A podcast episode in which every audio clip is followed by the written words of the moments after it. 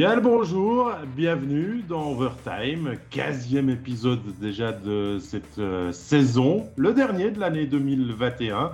Euh, un dernier qu'on va devoir passer à distance euh, avec Pascal. La mesure sanitaire oblige, vous savez, le Conseil fédéral privilégie vraiment le télétravail. on a une entreprise qui respectons parfaitement, parfaitement les règles, Pascal, et du coup, ben, on commence à apprendre nos habitudes côte à côte. On, est un petit peu séparés pour cet épisode, mais euh, tout d'abord, salut. Sois aussi le bienvenu, Pascal, dans cette émission.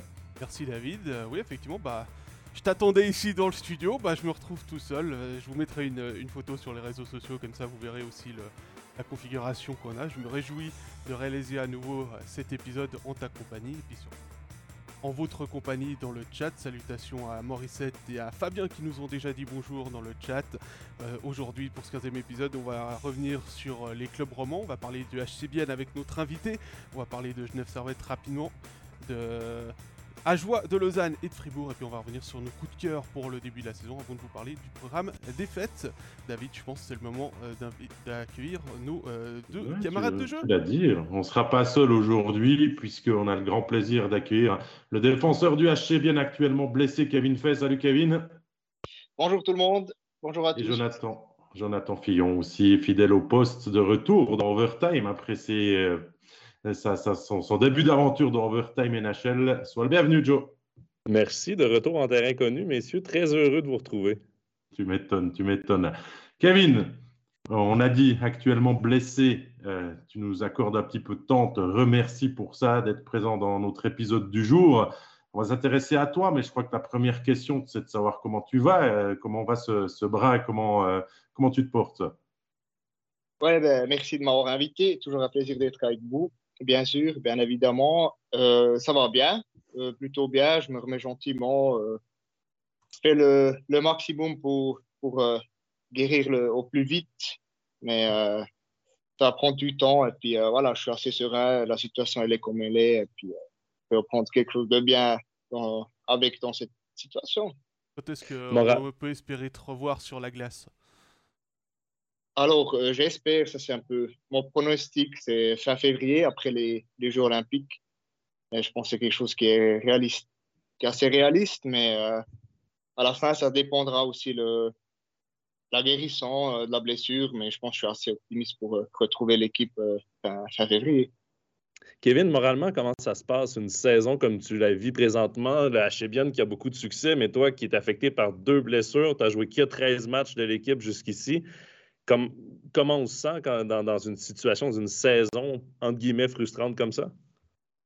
Ah, c'est clair, je pense que je mentirais si je dirais tout va bien, tout, tout est beau, tout est rose, mais euh, euh, à la fin, on apprend aussi, euh, avec l'expérience que j'ai, je pense aussi, j'ai déjà pu vivre des situations un peu similaires, et puis je sais, dans toute chose qui arrive, on a soit le, le choix de, laisser tomber la tête, de pleurnicher, de râler, ou bien on, cherche le positif, ou on crée le positif. Et puis, euh, moi, je suis plutôt quelqu'un comme ça qui, voit des trucs comme ça comme une opportunité pour certaines choses. Et puis, euh, pas toujours évident, mais euh, à la fin, il faut aller de l'avant. Tu nous disais avant de commencer ce direct que tu es aussi du genre à beaucoup être dans le vestiaire, à soutenir les, les copains, les coéquipiers, et puis à être le petit metteur d'ambiance. Je crois que tu es un petit peu comme ça, non? Ouais, c'est ce que j'ai déjà entendu dire euh, par plusieurs sources, mais euh, je pense que je peux confirmer ça. Non, j'aime bien, j'ai aussi besoin d'être proche de l'équipe. Peut-être voilà, avec euh, ce qui se passe aussi avec le Covid, un petit peu moins quand même si on joue pas, mais à la fin, il me faut ces 10 minutes, 15 minutes dans le vestiaire, faire rire les autres, rigoler avec les autres. parce que bien, bien évidemment, à la maison, c'est bien drôle, mais je pense que mes enfants puis ma famille commencent à en avoir marre des, des petites blagues, des vestiaires. Je peux vous dire, c'est ça passe pas la même chose à la maison que dans un vestiaire. Est-ce que tu les testes sur tes enfants et ta femme avant de les faire dans le vestiaire? Alors plutôt sur les enfants, parce que je dirais des fois le, niveau d'humour, euh, il est un peu près euh, au niveau des enfants euh, à la maison, 6 ans et 3 ans. Alors là, je vois quand même si ça veut marcher ou pas, mais avec ma femme, c'est un peu différent. On est content, tu t'es pas déguisé aujourd'hui. Je crois que tu aimes bien ça et tout. Tu aurais pu faire une apparition dans un de tes fameux personnages, non? On n'est pas encore au bout, attends. Non, non, j'ai rien, prévu euh, au niveau déguisement pour, euh, pour aujourd'hui. Mais euh, bien, bien, entendu, si, si, une fois il faut quelqu'un qui se déguise pour quelque chose, vous avez mon numéro. Bon, nous, on est en direct sur Facebook. Bien sûr que tous ceux qui nous suivent là peuvent te poser des questions. N'hésitez pas à poser un maximum de questions à, Kevin sur lui, sur sa saison, sur le HC euh, sur d'autres choses aussi. il a un regard forcément à, poser. Et nous, on va aussi, avec Pascal et Jonathan, t'adresser quelques, quelques, quelques questions. forcément, toi qui suis maintenant depuis les tribunes un petit peu la saison du, du, du quel regard tu poses sur ce qui a été fait depuis septembre dernier par, par l'équipe? Ouais, je pense on a, comme souvent, commencé très très fort la saison. Euh, après, comme on peut entendre un peu partout, je pense qu'on a une petite baisse euh, euh, le dernier mois, mois de novembre, mais je pense quand même, par rapport à d'autres années, on, a su maintenir quand même un certain niveau. Je pense que c'est aussi normal dans, dans une équipe, toutes les équipes passent par des phases dans le championnat. Puis je pense, nous, c'est plutôt quelque chose de bien, de, de commencer fort, de, pas descendre, mais stabiliser un peu euh, tout pour euh, reprendre l'élan pour vraiment la, phase la plus importante euh, qui va venir d'ici janvier, février, voire après dans les playoffs. Tu parlais du début de saison. Est-ce que c'est une conséquence de votre défaite contre Rapperswil en playoffs l'année passée qui a certainement laissé une grosse frustration dans le vestiaire? Bah, C'est clair, ça, ça a laissé une frustration. Je pense que c'était une saison, on avait aussi une bonne équipe, il y avait de quoi faire. on s'est ouais, peut-être pas jamais vraiment remis de, ces derniers matchs. Je veux dire, Genève, euh, on avait vraiment tout dans, dans les mains. Euh, on a fait un match incroyable à Genève. on a retourné le match dans les dernières minutes. On va à Zug, je pense qu'on a eu des occasions. Euh, ils ont annulé un but, il me semble. Et puis après, on est peut-être allé dans, dans, ces matchs contre Appersville déjà un peu frustré. mais après, voilà, on est des, professionnels. L'été où tu travailles fort, c'est clair, ça, ça reste. Cet arrière-goût, ça reste, mais il ne faut pas non plus entrer dans une saison avec, euh, avec euh, cet arrière-goût, une frustration, je pense, euh, je pense pas que ça a fait pourquoi on a commencé aussi fort. Kevin, est-ce que ça a été difficile débuter la saison? Parce que, mine de rien, il y a eu un changement de coach, le retour d'Antti Tormanen. Il y avait beaucoup de nouveaux joueurs, des nouveaux étrangers. Euh, est-ce que la cohésion, puis il y avait beaucoup de blessés quand même, vos résultats étaient bons, mais est-ce que ça a été difficile un peu à mettre en place le système de jeu, tout ça, aussi ça s'est fait un peu naturellement? Ben, je pense que ça s'est fait assez naturellement. Euh, c'était pas non plus, euh, on le connaissait, on l'avait parmi avant, je crois, deux ans, deux ans et demi.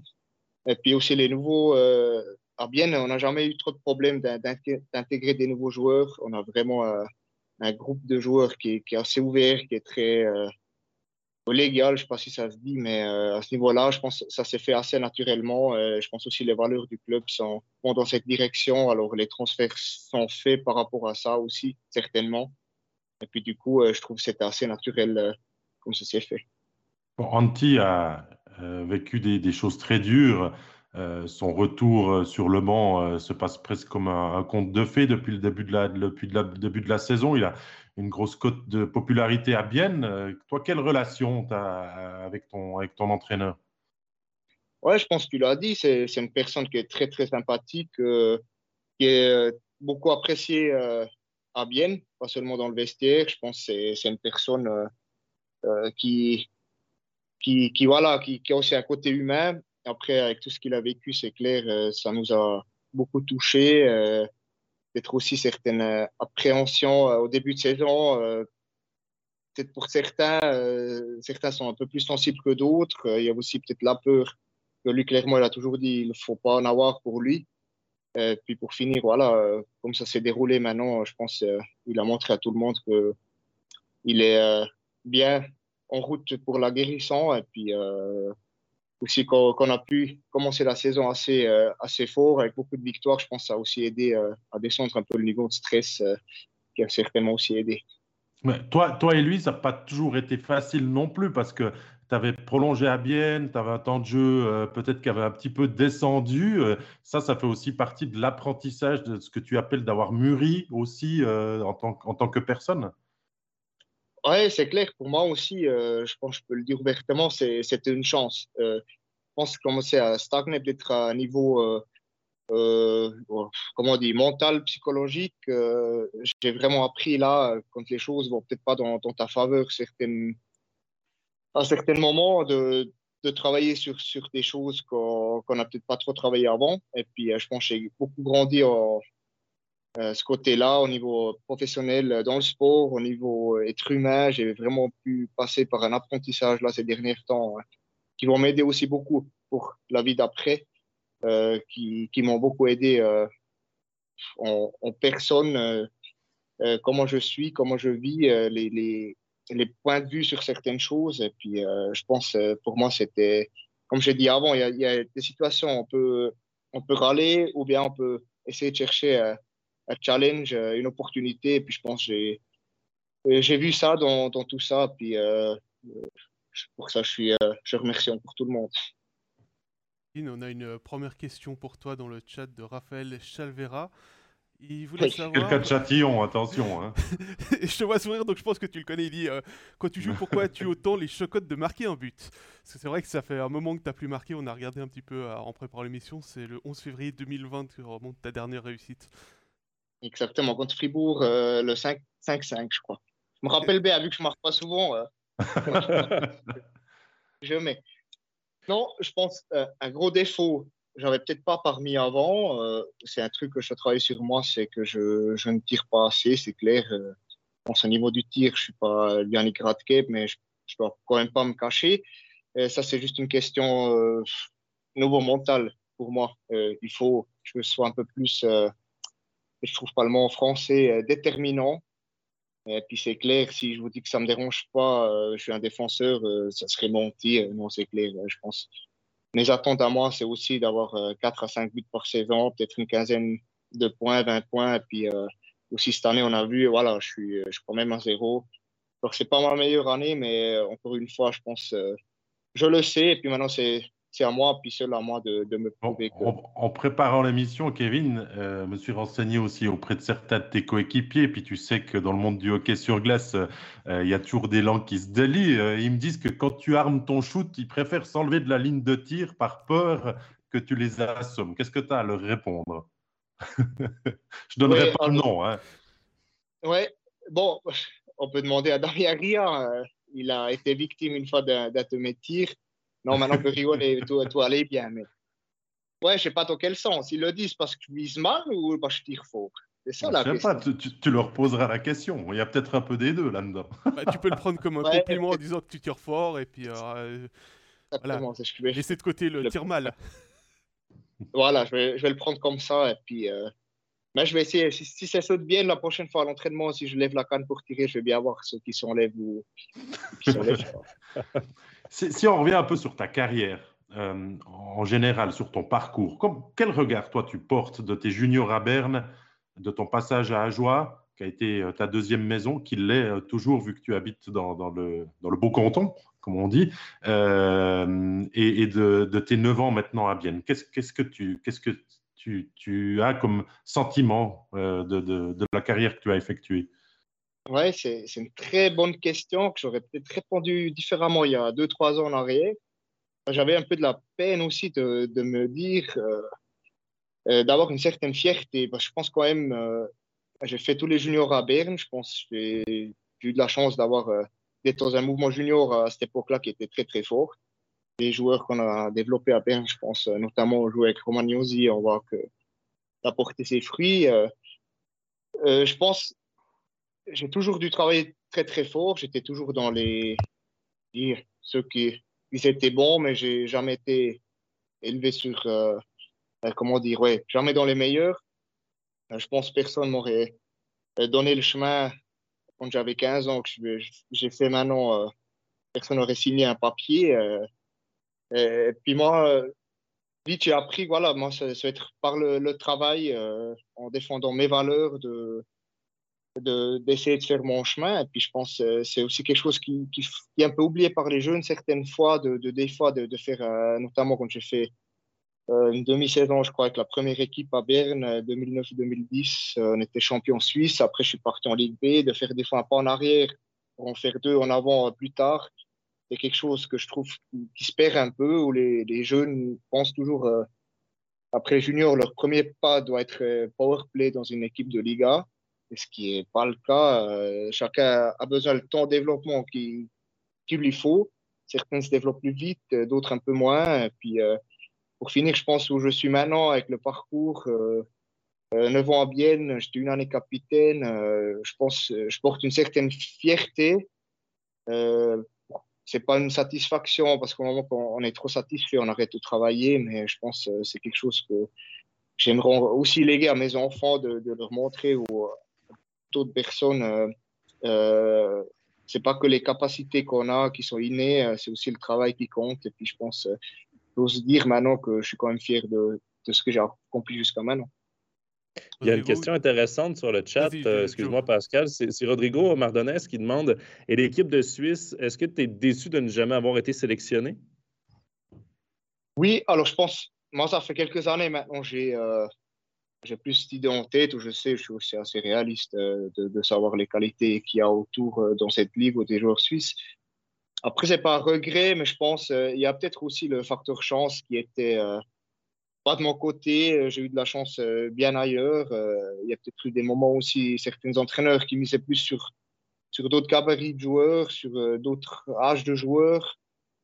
Et puis, du coup, voilà, c'est pas une déception. ça m'aurait fait plaisir quand j'étais plus, ouais, quand j'étais plus jeune, mais maintenant, c'est pas un truc que je regrette ou je, je, je voilà, ou comment on dit, ouais, c'est pas une, déception, mais c'est clair, je pense que tout le monde sera fier s'il aurait pu jouer une fois pour l'équipe nationale.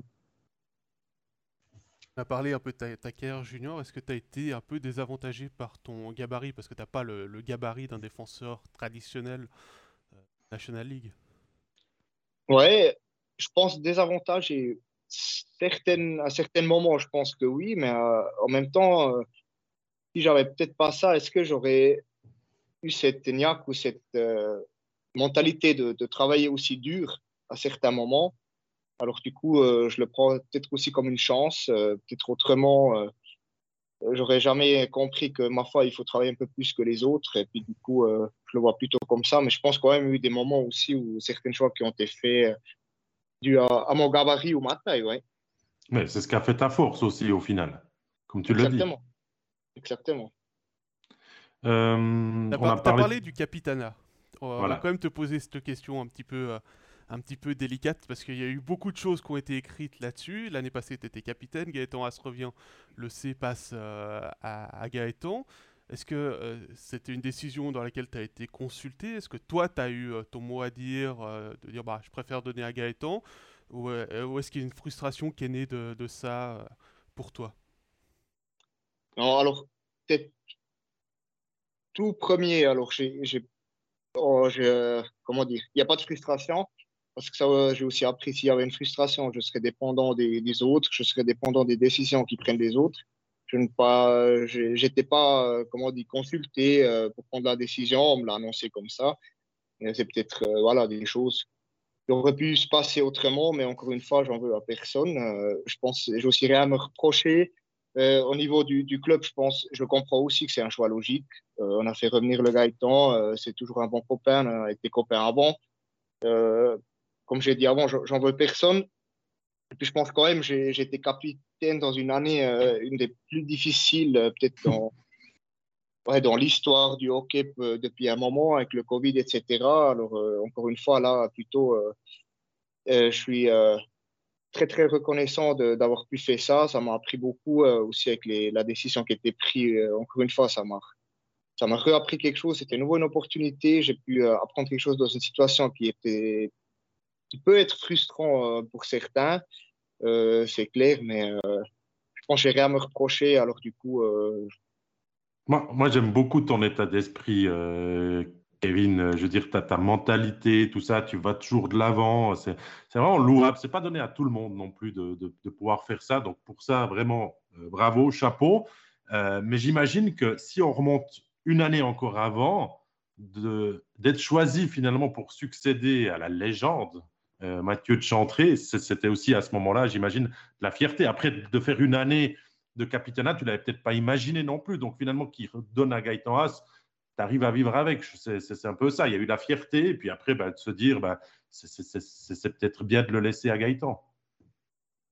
Oui, bien sûr. Je pense déjà pour. Ah, merci beaucoup pour ces compliments. Après, c'est clair aussi, cet état d'esprit, c'est toujours plus facile à le dire. Euh, quand on voit un film, des trucs, des mots, des phrases, ils, sortent plus facilement, mais le, plus dur, c'est vraiment de le vivre. Et puis je pense, je, je passe maintenant une étape où je vis ce que je dis. Et puis, euh, encore une fois, pour le capitaine, euh, vraiment, mon côté, il n'y a pas une déception et pas une frustration. Euh, c'est clair, j'aurais aimé de, continuer. Mais au niveau sportif, voilà, ça m'était annoncé aussi avec des mots, voilà, qui sont comme ils sont. je ne vais pas tout dire là-dessus parce que je ne vais pas non plus me, me plaindre ou quoi que ce soit. Comme j'ai dit, maintenant, je suis assez grand. Euh, la vie des autres, des fois, il faut savoir aussi trancher euh, euh, des avis des autres. Voilà, il faut pas trop se laisser influencer. À la fin aussi, je, avec du recul, j'ai essayé d'analyser ce que j'ai fait, comment je l'ai fait. Mais, mais ce qu'on comprend, c'est que Bien l'a peut-être pas fait de manière très élégante au final. Oui, après, ça, je le reproche rien, pas du tout. mais c'est clair, comme on dit toujours, à la fin, on pourrait toujours faire différemment. Mais euh, encore une fois, j'en veux à personne. Euh, c'est pas une déception dans le, dans le euh, même au contraire, je pense que je suis fier de moi. Euh, j'ai pas eu de baisse dans la saison, je dirais. j'ai pas joué comme une patate ou je sais pas quoi, ou je me suis pas andrer mentalement. Alors du coup, ça m'a retrouvé aussi un peu que je suis sur le bon chemin. J'ai fait du bon boulot jusqu'à maintenant. Et puis, et puis voilà, je suis très très heureux comme c'est maintenant. Mais Kevin, ça fait quand même quelques minutes qu'on parle de Capitana. Oui, j'ai l'impression que les, fans, les spectateurs mettent beaucoup d'accent sur le capitaine, les assistants, même chose pour les journalistes. Mais au niveau des joueurs, je veux dire, tu peux ne pas avoir de lettres et être un super bon leader dans le vestiaire. Euh, tu l'as prouvé avec tes nombreuses années comme assistant. Là, tu as été capitaine, tu reviens assistant. Est-ce que vous est-ce que vous, c'est un, un, bel honneur, mais est-ce que vous, les joueurs, vous y accordez vraiment une importance à qui est capitaine aussi? T'es leader, t'es leader, peu importe la lettre, peu importe si t'en as une sur ton maillot, puis c'est dans le vestiaire et sur la patinoire que ça se montre. Ouais, je pense que c'est une réalité quand même. Euh, dans le vestiaire, euh, euh, les leaders, c'est pas les lettres sur le maillot qui, qui décident qui, qui, est leader, qui est pas. certaines certaines lettres, comme le sait, ça peut peut-être euh, amener une certaine pression à quelqu'un ou quand même peut-être euh, amener, pas le respect c'est le bon mot, mais, mais amener un, respect en plus, mais à la fin, voilà, leader, c'est quelqu'un qui doit pas apporter une lettre sur, sur son maillot. Euh, c'est aussi le, le, truc à leader. Souvent, on entend leader, c'est celui qui parle, qui dit beaucoup dans le vestiaire, mais il faut savoir des fois, le, moins qu'on parle, plus, plus les mots ont de l'importance. Alors, pense que c'est aussi quelque chose qui est très important à comprendre pour, aussi les jeunes. D'être un leader, c'est pas seulement ceux qui, ont la grande gueule, si je peux le dire comme ça, mais euh, euh, non, euh, je pense que dans le vestiaire, c'est quand même moins important la lettre sur le maillot que peut-être pour les journalistes ou les fans. Dans le vestiaire, vous manquez pas ni de leader, ni de personnes quand il faut déconner, je crois. Hein. À bien, vous êtes bien, vous êtes bien rempli à ce niveau-là. Qu'on parte de Damien Brunner à toi ou à d'autres, vous n'êtes pas en reste. Non, on est bien garni à ce niveau-là, c'est vrai, ouais. Je confirme. Il, y a, des, il, y a, des, jurassiens dans le chat euh, qui euh, posent une question, notamment celle si tu pouvais donner un conseil à tes copains à Joulot qui sont dans le dur actuellement. Ah, oui. C'est difficile maintenant que tu portes le maillot du HTB, hein, vu que c'est euh, une rivalité quand même. Exactement, c'est une rivalité. moi, j'étais content qu'on a gagné contre un joueur, bien, sûr, bien évidemment. Mais je pense Ouais, donner un conseil. Euh, quand je regarde un peu les matchs, peut-être il faut. Euh, voit, il y a certainement une frustration vers les joueurs aussi, euh, même si on sait que c'est peut-être pas l'année où on veut faire les playoffs, etc. Mais il faut peut-être voir la chose un peu avec du recul aussi pour les joueurs, de, de se dire, je pense, ce qui manque surtout, c'est des fois, c'est mon avis, je ne suis pas un expert comme, comme vous, c'est une certaine ouais, une intelligence dans le jeu. Certaines fois, le jeu, il est peut-être un peu mal, euh, mal lu ou peut-être, euh, je ne sais pas si ça vient de la Swiss League, certaines situations, c'est un peu mal analysé sur le, le coup. Euh, après, je suis convaincu, les joueurs, avec le temps, ils, vont, vont s'adapter, mais à mon avis, c'est peut-être plutôt un peu ça qu'il faudra qu'ils changent. change. Je pense qu'il y a des matchs, ils sont bien dans le match, mais il suffit, contre certains clubs, de faire une ou deux mauvaises décisions et puis, et puis le match est, est plié et réglé c'est peut-être à ce niveau-là, euh, je leur dirais de, d'être un peu plus serein, peut-être plus de confiance, et puis des fois en faisant moins, euh, on peut gagner plus. Bah, je pense que le message est, est, bien passé. Il y a aussi une question euh, de Rodrigo encore qui pose oui, tu as un contrat jusqu'en 2025 euh, avec le HCBN, mais comment tu vois ta vie d'après, en fait, d'après OK Je ne sais pas encore. Non, je, suis en train de, comment dire, pas de chercher, mais de, m'intéresser à, d'autres choses. il y a aussi le hockey en lui-même qui m'intéresse beaucoup. Euh, puis là, je suis passé dans une phase, je viens d'avoir 31 ans, de, de, réfléchir à ça, et puis de gentiment mettre quelque chose en place, des idées, ou peut-être faire des, pas appeler ça des stages, mais euh, d'aller voir dans certains domaines un peu euh, ce qui pourrait me plaire. J'ai des idées, mais après, j'ai envie aussi, après mon contrat 2025, je pense, encore de continuer dans les, de jouer au hockey. Après, ma foi, des fois, c'est des choses que qui sont pas que dans nos mains. Il y a le corps qui, qui, doit suivre, etc. Il y a plein de facteurs qui font. Et puis moi, j'aimerais bien, bien entendu d'être préparé euh, euh, avril 2025 si jamais ça continue plus dans le hockey. Mais maintenant, euh, c'est pas, ça me préoccupe, mais ça me prend pas d'énergie. Je, je, prends le temps de m'en occuper de ça quand j'ai le temps, mais autrement, quand c'est le hockey, c'est le hockey. Pas si c'est bien expliqué comme je le faire. Si, mais c'est intéressant de savoir justement parce qu'il y a plein de, hockeyeurs qui sont aussi dans ce cas-là et certains ne s'en soucient pas vraiment et puis sont un petit peu rattrapés après quand finalement le corps dit stop ou que la carrière s'arrête peut-être. Donc ce qu'on comprend par toi, c'est que tu t'y intéresses mais que tu te vois encore jouer de belles années de, de hockey sur glace en fait. exactement. Exactement.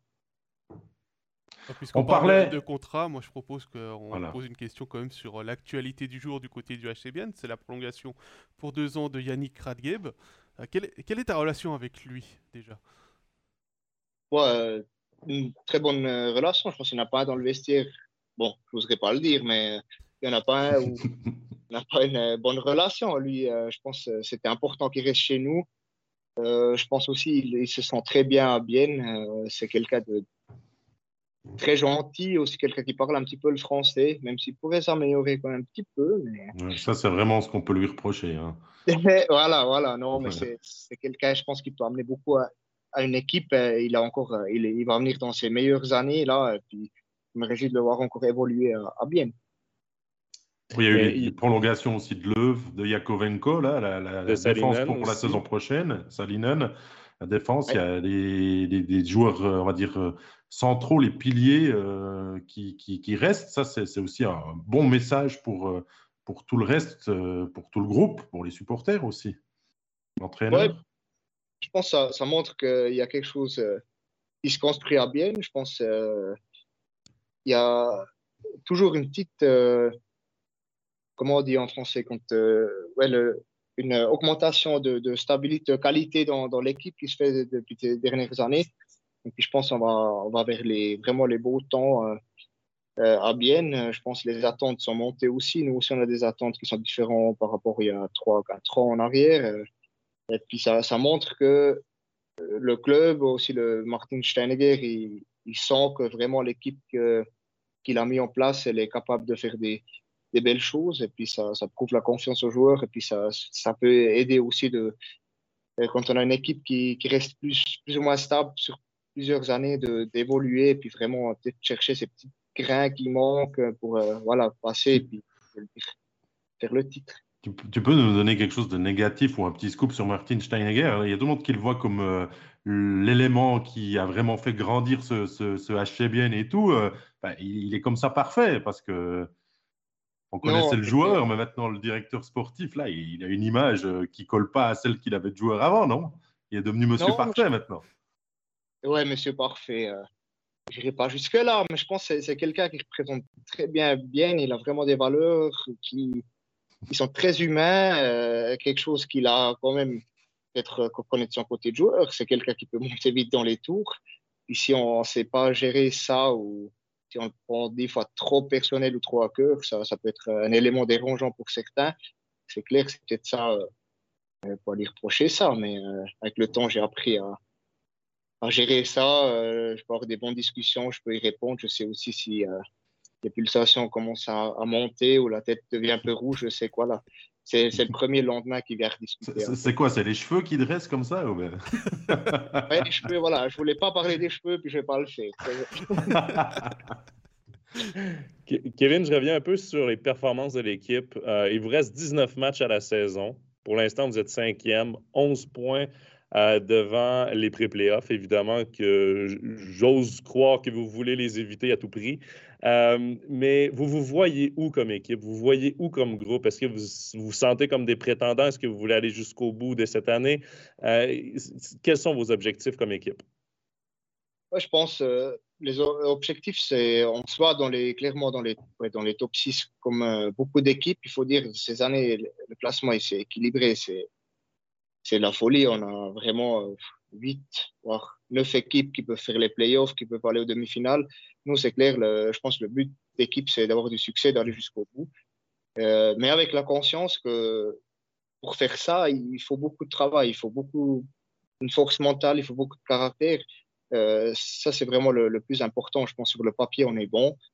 Mais à la fin, c'est ces équipes qui passent jusqu'au final, voire font le titre, c'est vraiment ceux qui ont compris que même avec le talent, avec la qualité, il faut en ajouter du, travail. Et puis euh, nous, je pense qu'on est dans, une phase où on commence à comprendre. Ça, ça me rend aussi très confiant, mais en même temps, c'est quelque chose qui, comme j'ai dit avant, certaines choses sont faciles à dire, mais après, il faut les vivre, il faut les faire. Et puis euh, là, ça sera à chacun soi-même de d'encore mettre une fois une bûche euh, dans la cheminée quand ça, ça commence vraiment. Puis là, tu as dit 11 points, mais je pense que c'est c'est quand même peu 11 points sur 19 matchs. Alors, euh, nous, c'est clair, on veut s'orienter vers le haut. Et puis, pour ça, il faut, faut quand même euh, améliorer les performances euh, dans les prochains matchs. Mais c'est comme tout le monde à la fin de saison, il faut que la performance, ça monte, la qualité monte. Et puis, ça demande beaucoup de travail.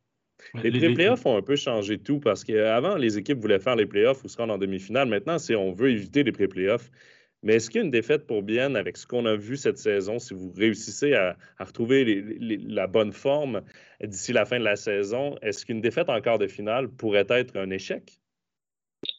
Une, défaite en finale? En demi-finale. En, quart de finale, excuse-moi, de ne pas se rendre en demi-finale. Est-ce que ça pourrait être un échec?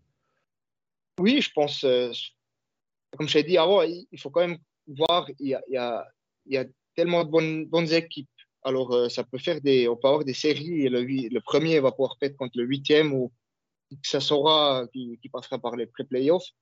Il faut être conscient de ça, de, vraiment euh, savoir que tout le monde peut perdre contre tout le monde. Alors, euh, encore une fois, là, c'est c'est ça qui, qui, qui, fait la chose aussi difficile ou qui fait que vraiment, on n'a plus des équipes qui peuvent se dire, voilà, nous, on se prépare pour les, les quarts, on va passer en demi normalement si tout va bien. Euh, c'est pour ça, c'est, ce serait clairement un échec, mais euh, il faudra voir euh, l'adversaire, comment il joue, comment est ta performance, parce que aujourd'hui, tu peux performer très bien et puis quand même perdre, parce que les adversaires, ça, ça devient tellement équilibré, ça peut jouer sur des petites choses comme un peu de chance de plus ou de moins. Et puis, pour ça, c'est. Ouais tu, le disais avant, quand même, depuis ton arrivée à Bienne, depuis la promotion, même un peu avant du HC Vienne, ce club a quand même énormément grandi. Puis on n'a pas le même discours maintenant, on n'a pas les mêmes objectifs. On va dire que le HC Vienne a déjà eu ses demi-finales. Euh, il y en a une qui a peut-être été, ou bien même les deux qui ont été frustrantes, notamment celle contre Berne au septième match.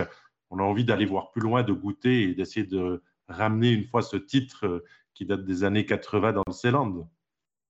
Oui, tout à fait. C'est ça que je, veux dire. C'est ça sera un échec de pas aller au, demi-finale ou au final, mais ça serait aussi trop facile de dire ouais non l'équipe elle est bonne, la qualité elle est là, on va y passer.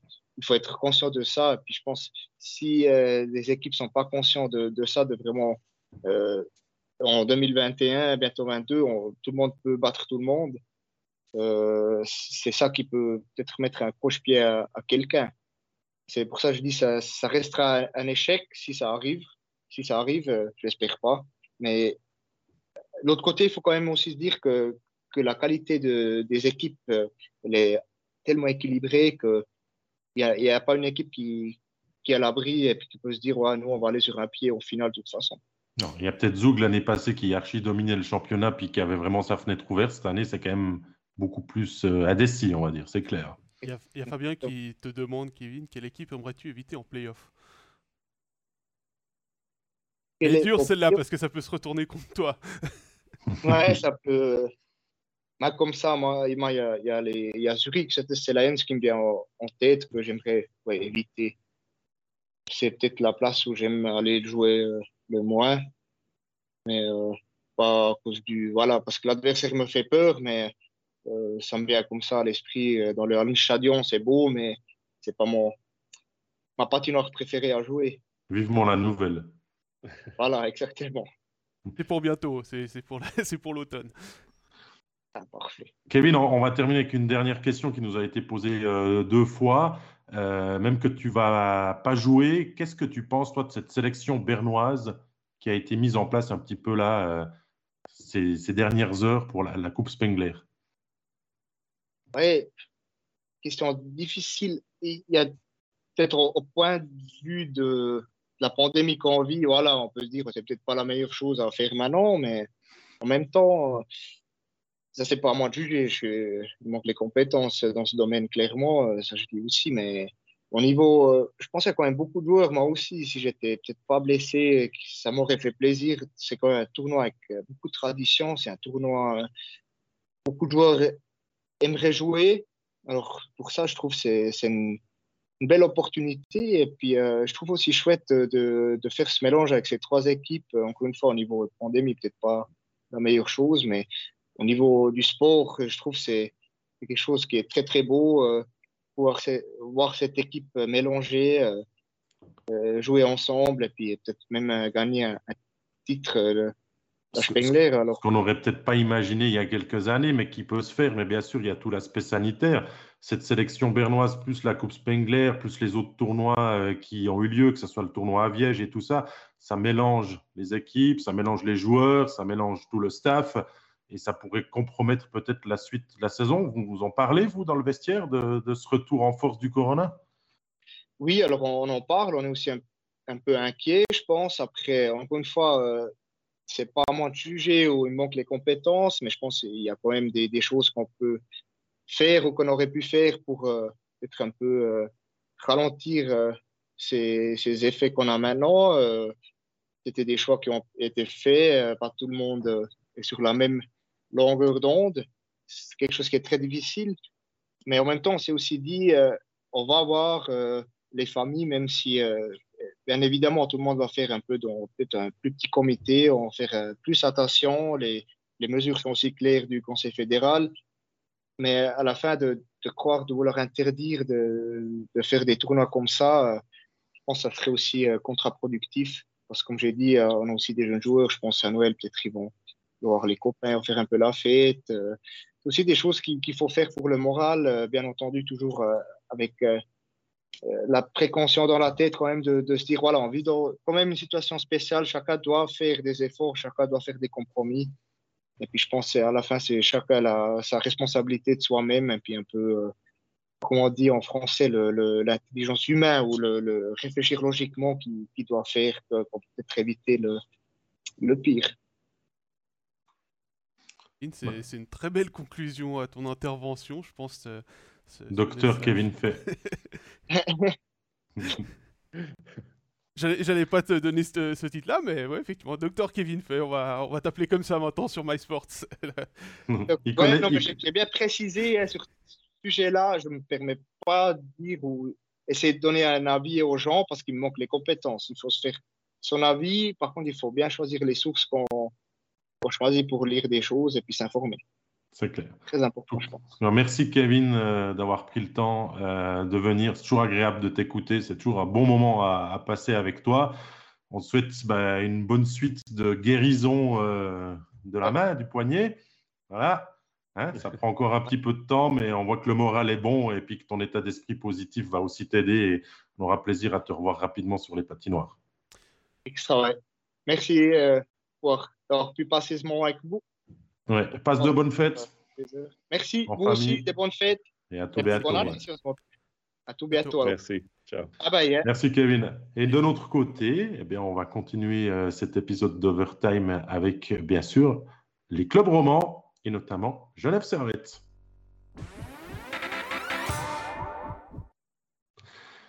Avec une euh, équipe de Genève Servette qui se retrouve en quarantaine, messieurs, euh, en ce moment, euh, quarantaine préventive. Hein.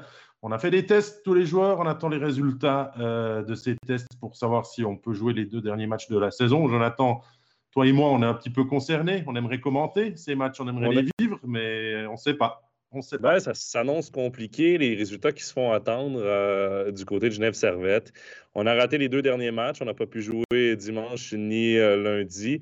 Et c'est dommage quand même. Euh, l'équipe qui avait quand même un calendrier chargé, il faut le dire, c'était quatre matchs en cinq soirs. Mais Genève Servette qui était sur un bel air d'aller. Là, en plus, Marc-Antoine Pouliot, avec sa citoyenneté suisse, n'aurait pas compté comme un étranger. Donc, on aurait pu aligner les quatre étrangers et Marc-Antoine Pouliot pour la toute première fois. Euh, donc, quand même, il y avait du positif. Le, positif, entre guillemets, d'être dans cette pause forcée, ben, c'est le fait que ben, on joue moins de matchs sans Gauthier Desclous. C'est un peu ce que j'y vois, parce que là, c'est Dominique Niffler qui va être son remplaçant euh, jusqu'à la pause olympique. Mais euh, entre-temps, ben, ça fait moins de matchs à jouer sans le numéro 1. si vous le voyez de la même façon avec euh, du, coup, du fait que c'est positif pour Genève Servette en ce moment. non, voilà, c'est vrai que j'ai envoyé un petit message matin à, à, Jeff Scarantino, le chef de presse euh, de Genève Servette, pour savoir où ils en étaient. Ils ont eu des tests, ils n'ont pas encore reçu tous les résultats. Donc, la médecin cantonale genevoise n'a pas pu prendre une décision définitive, mais on, va le dire franchement, ça sent pas très bon pour le match de demain contre Ajoie pour les, pour les Grenats. Euh, vu qu'ils n'ont pas pu s'entraîner aujourd'hui, à moins qu'ils aient les résultats pendant cette émission qu'ils arrivent à trouver de la glace cet après-midi, mais ça va être compliqué parce que c'est quand même euh, en période de, pré-vacances du côté du canton de Genève et euh, euh, la glace à la patinoire d'Hivernais, c'est très compliqué de, changer les horaires dessus. Donc, je ne pense pas qu'ils auront l'occasion de s'entraîner à moins que ça suffise demain d'aller sur la glace. Mais tu parlais bah, de, Marc-Antoine Pouliot. Effectivement, bah, on était avec Kevin Feuille, on aurait pu lui poser la question de savoir si pour les euh, Célandais, c'était un peu frustrant de voir que euh, bah, Pouliot a passé euh, de nombreuses années dans le Célande. Il est marié à une Célandaise. il a fait toutes les démarches là-bas. Il n'a pas eu son, passeport et il signe à Genève. Et au, bout de, six mois à Genève, il, a son passeport. Ça doit être. il doit y avoir une petite frustration quand même de ce côté-là aussi. Mais Pascal, toi qui connais hein. bien l'administration genevoise, elle nous surprend là parce que c'est pas réputé pour on va dire, donner les permis de ah, travail quand Genève David, demandé. David, l'administration suisse est la meilleure au monde. Ouais, il y a quelqu'un qui cherche quelque chose là. T'as posé une demande de naturalisation, Jonathan?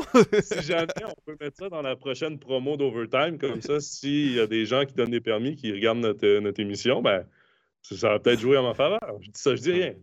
Appelle Marc-Antoine, il a certainement deux, trois conseils à te donner pour euh, accélérer euh, ton processus.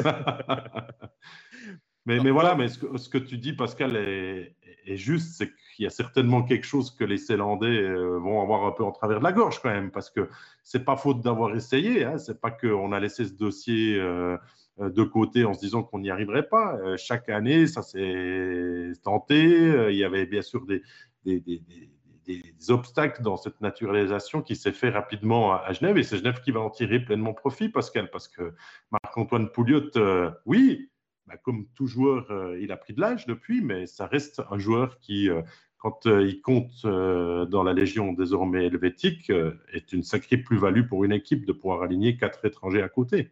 Bah, mais il est engagé pour... ça, en fait, du côté de Genève Servette. Hein. Le contrat de 3 ans, il lui a été donné parce qu'il allait devenir suisse, dans l'espoir qu'il devienne suisse. et au final, euh, bah, c'est un joueur avec énormément d'expérience qui peut encadrer tout le monde et puis qui maintenant ne compte même plus comme étranger. Euh, d'autant plus, bah, je pense pas que Genève va utiliser sa licence euh, récupérée d'étrangers pour, pour aller chercher quatre nouveaux étrangers aussi pour compléter, mais c'est une épine en, moins dans, le, dans la planification des lignes du côté de, de Yann Cadieux, Louis Matt et Ricard Franson. Mais messieurs, il y, a, quand même beaucoup, il y avait beaucoup de paramètres que Bien ne savait pas au moment où on a décidé de ne pas signer Marc-Antoine Pouliot ou de le laisser partir plutôt à Genève parce que le contrat était très lucratif du côté de Genève puis on ne voulait pas s'aligner là-dessus.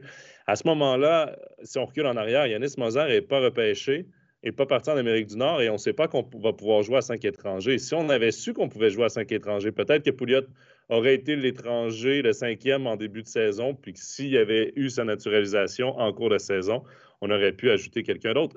Avec DC, on peut refaire le monde, mais quoi qu'il en soit, c'est Genève qui en bénéficie. Surtout que sa femme est biennoise, hein, Jonathan. Donc peut-être qu'il a un côté à privilégier plus de rester à Bienne. Donc ça, on ne sait pas. Hein. Mais en même temps, c'est ça. S'il était resté à Bienne, est-ce qu'il aurait eu sa naturalisation à, ce moment-ci de l'année? Reste à voir.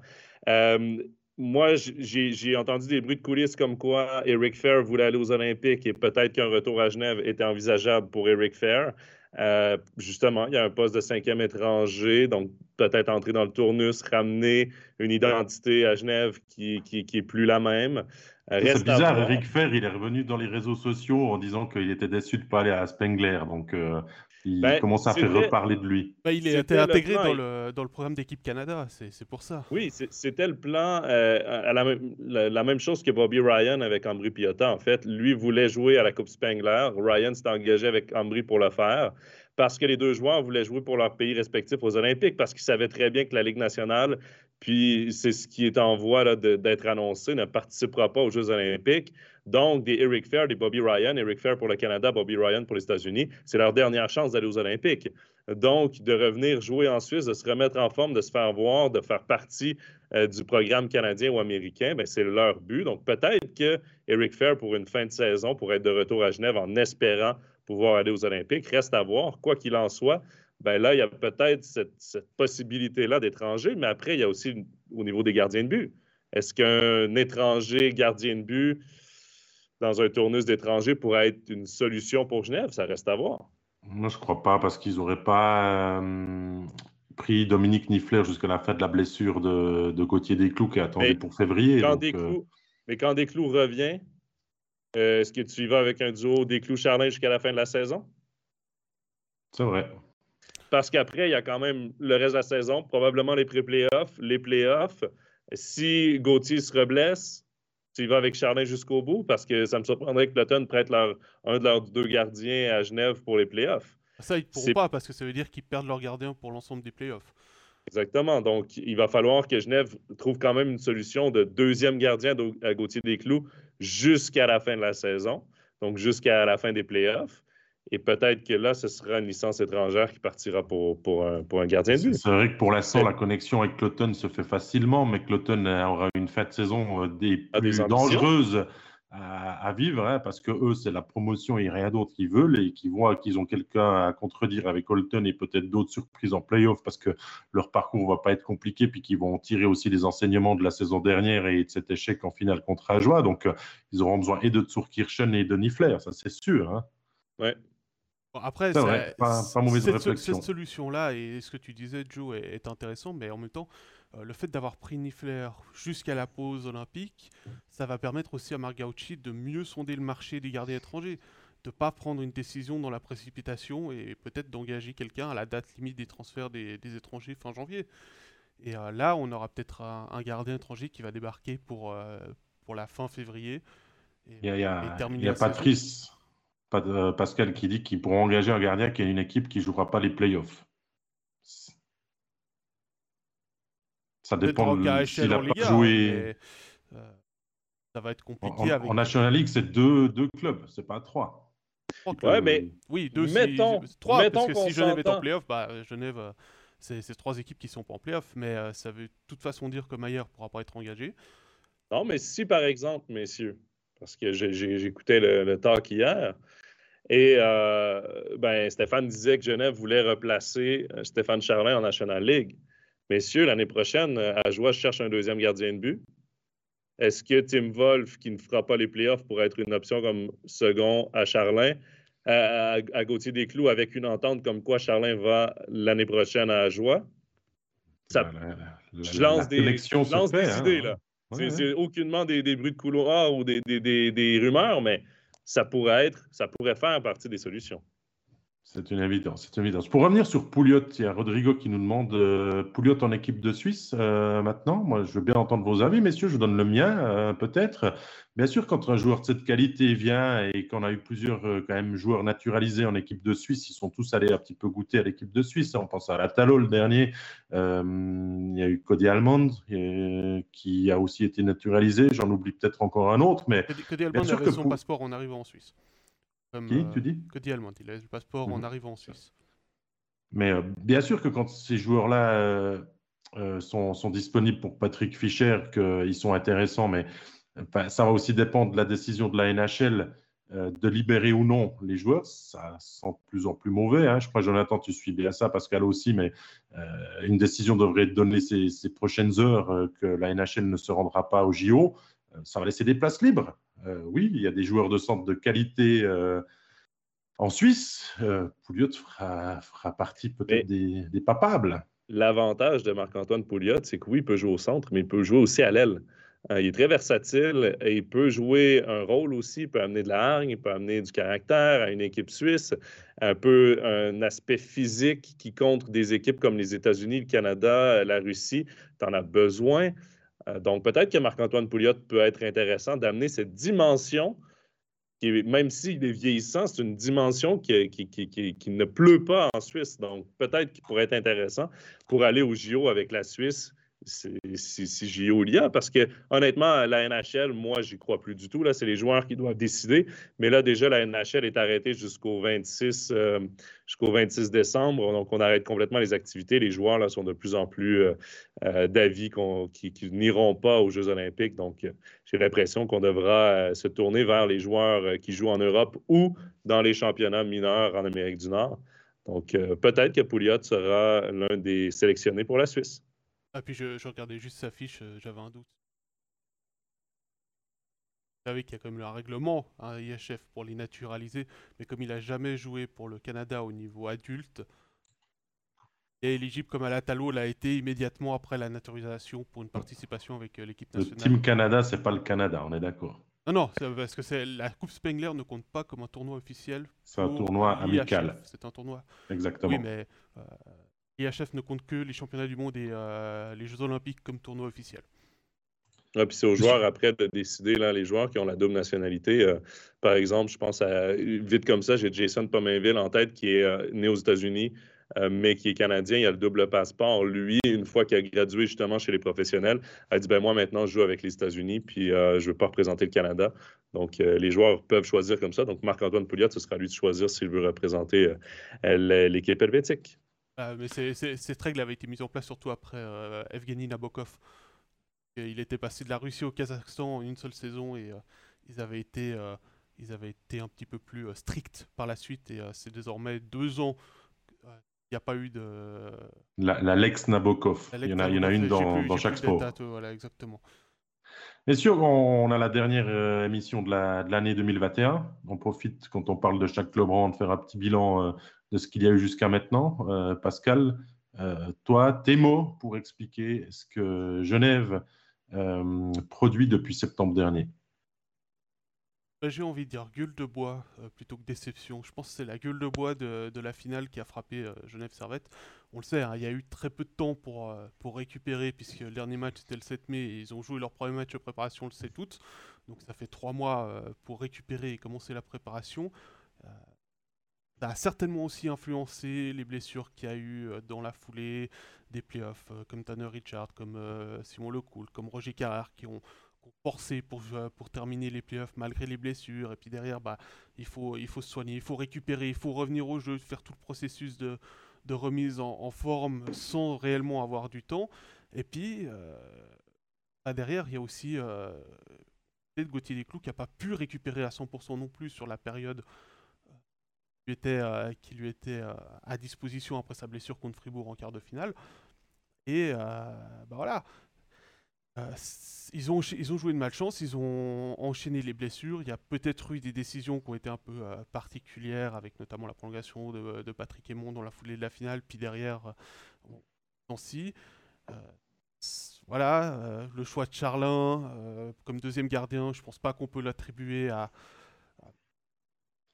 à, la fin de la saison, mais c'est plutôt une décision qui a été prise en, novembre. Euh, non, mais quand tout s'emboîte mal, et puis, et puis à un moment, et puis à un moment où Monzato était pas bon, donc au final, euh, ils ont pris un risque, ils ont pris un pari, euh, ils ont perdu, perdu leurs deux gardiens sur blessure. Maintenant, bah, ils doivent, ils doivent jouer avec, avec un gardien qui a aucune expérience en National League, hein, puisque Dominique Niffler, à pas confondre avec son frère Melvin, a joué 7 matchs en National League, mais tous sur le banc comme euh, gardien remplaçant. Donc c'est pas, ça va prendre un temps d'adaptation. Là, ils sont ils sont en quarantaine, ça va peut-être aussi permettre de prendre ses marques à Genève.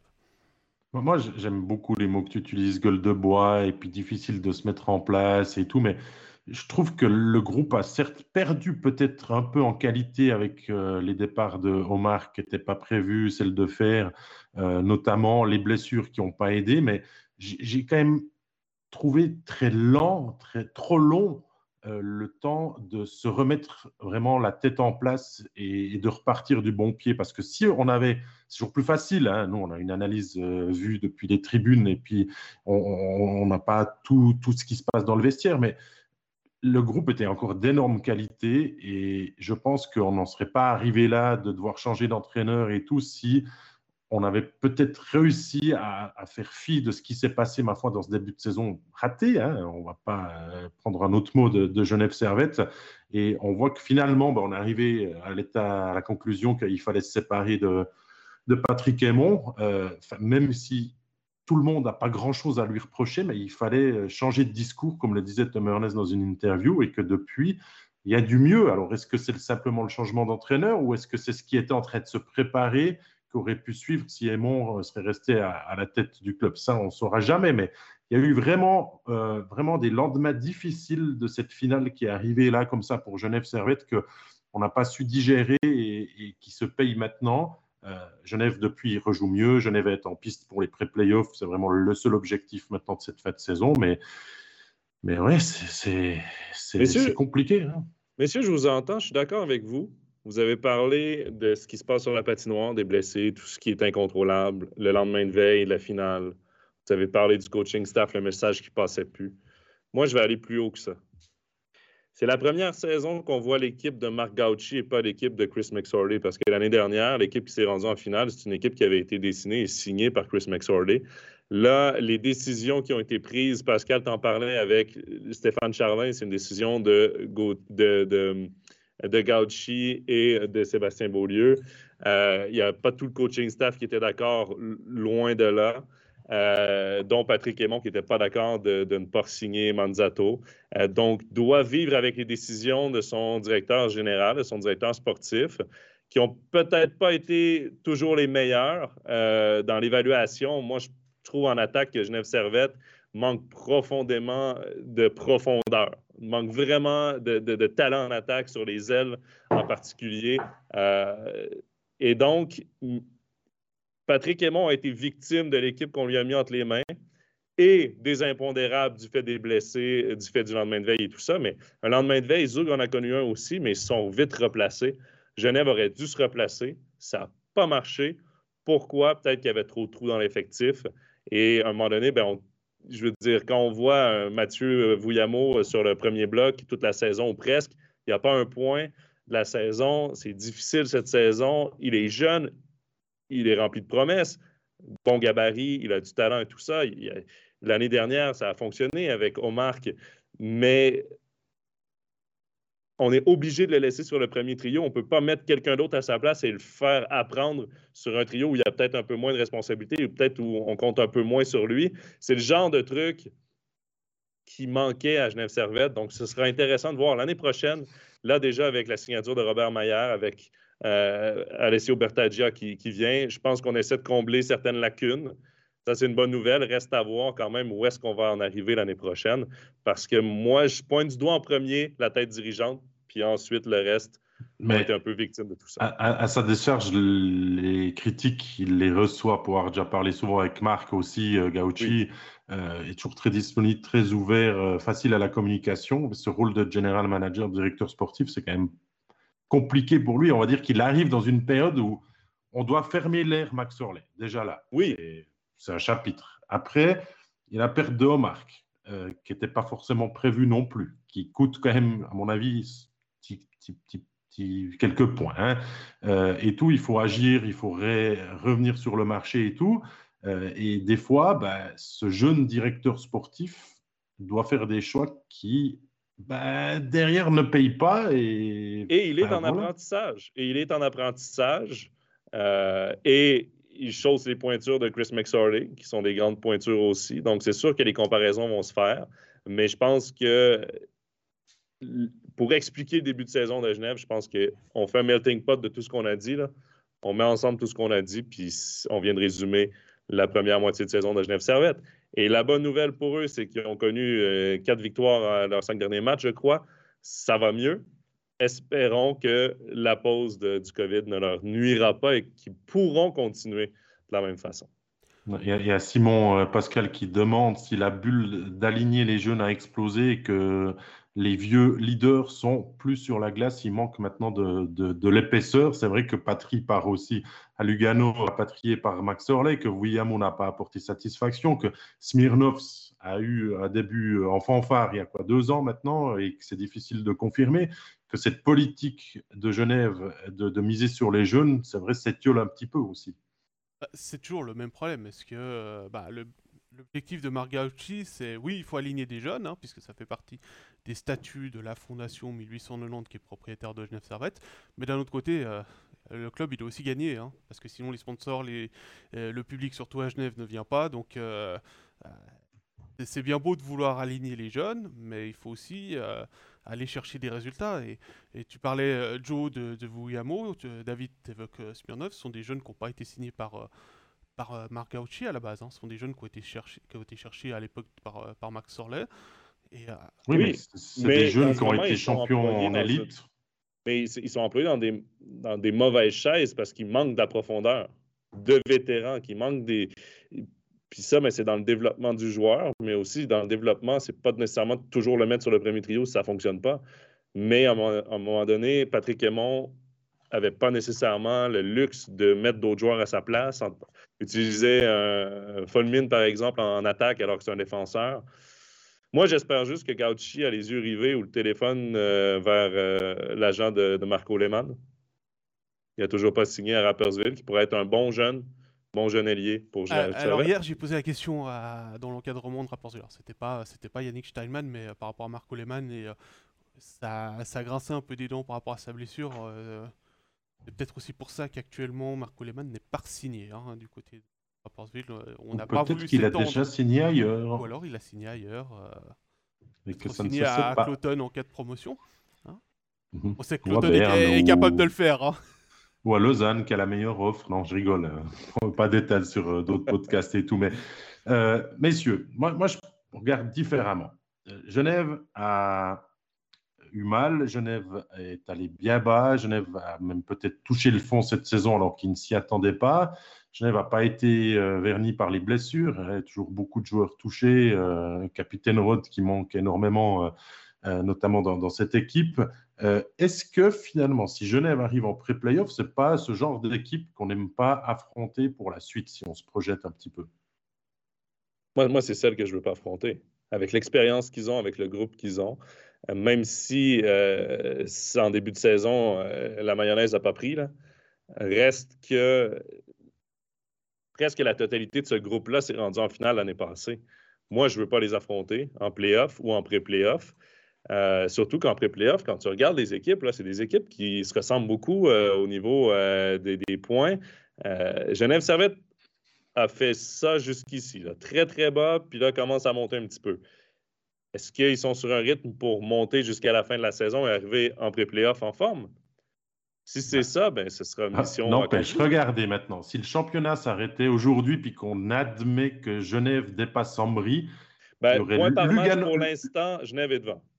Voilà. Lugano-Genève et Berne-Lausanne dans les places 7 à 10. C'est quand même du costaud, hein, les gars. Je sais pas c'est quand même une saison surprenante avec le fait que Rappersville est plus haut que Davos euh, a, cartonné en début de saison. Euh, ces pré-playoffs, euh, on arrivera à les vendre sans problème. Hein.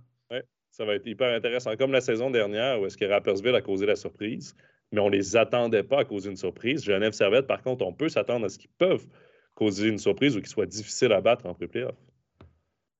Pascal, on termine avec ton sentiment sur la fête de saison de Genève. Bah écoute, ça dépend quel visage nous présente Genève Servette. Si c'est celui qu'on a vu sur euh, les, euh, les six derniers, enfin 5 des six derniers matchs, on va effacer euh, le match à Lugano ou même tous les suiveurs qui sont régulièrement avec Genève nous ont dit que c'était un match à oublier.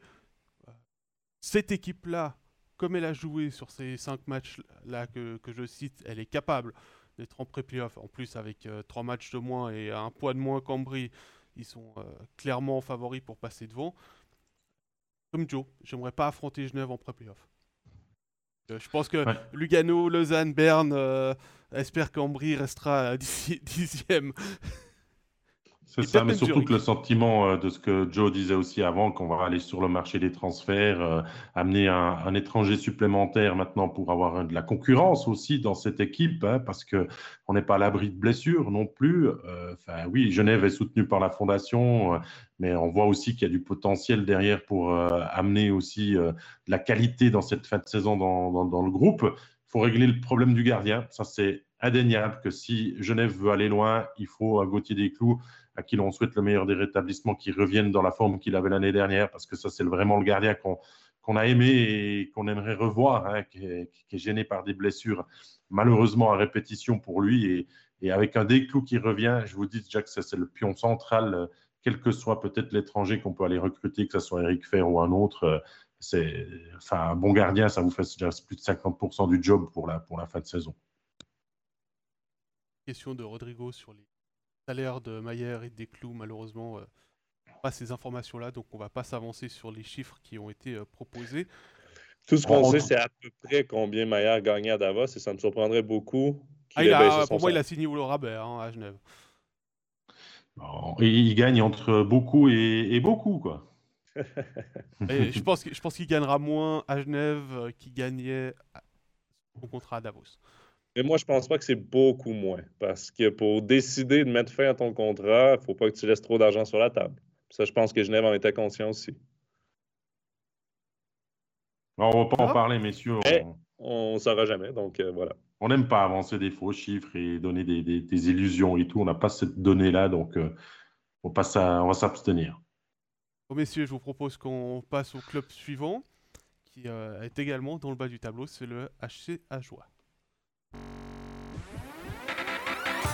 HC Ajoie qui reste sur 10 euh, défaites de rang avec un goal average sur euh, cette période, euh, David, de 86 négatifs, 86 hein, buts encaissés de plus que marqués. Et surtout, il y a, d'autres soucis hein, à côté. C'est le HCA qui n'arrive pas à recruter, à part Colin Fontana pour venir en licence B compléter l'arrière-garde. Il y a beaucoup de questions qui se posent autour de l'avenir, du futur rôle de Vincent Lechen, peut-être quelques grincements de dents autour de, des entraîneurs, des deux entraîneurs. finalement, c'est pas la, meilleure période pour le, le HCA en ce moment.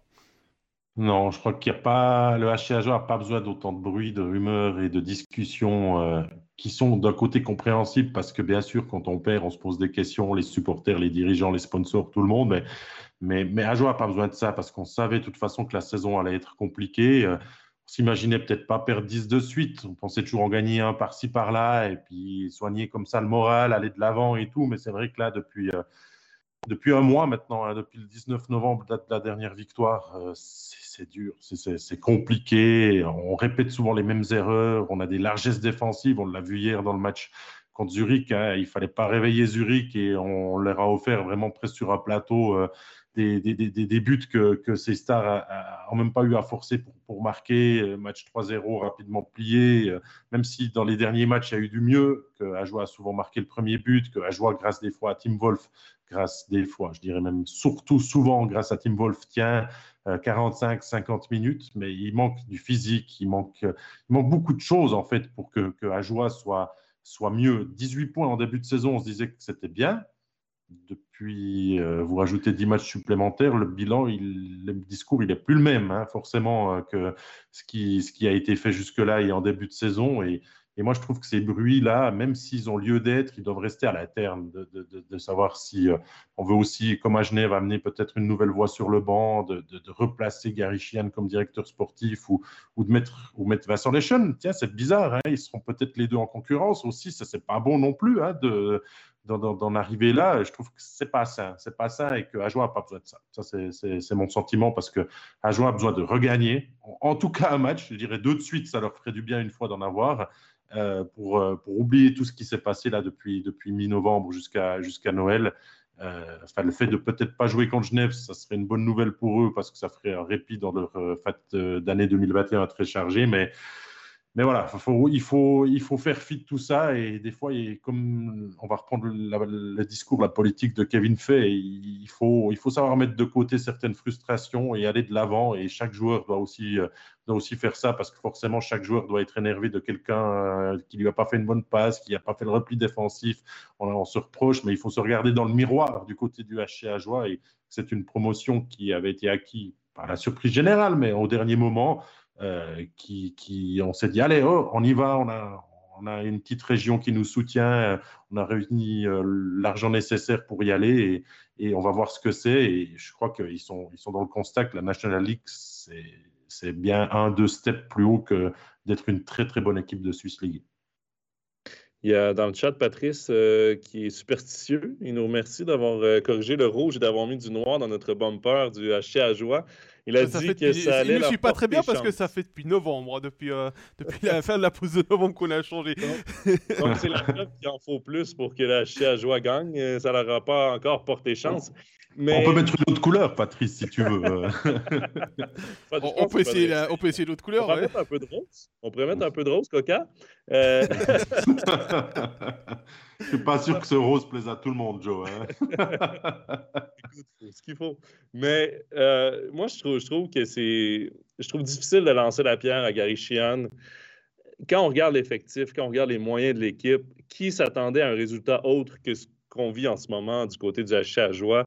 Même les joueurs euh, dans le team building qu'on est allé étaient conscients que ce serait difficile, étaient conscients que pendant la saison, il y allait peut-être euh, il, allait peut-être vivre des séquences comme ça, creuses d'une dizaine de défaites et tout, mais qu'il allait.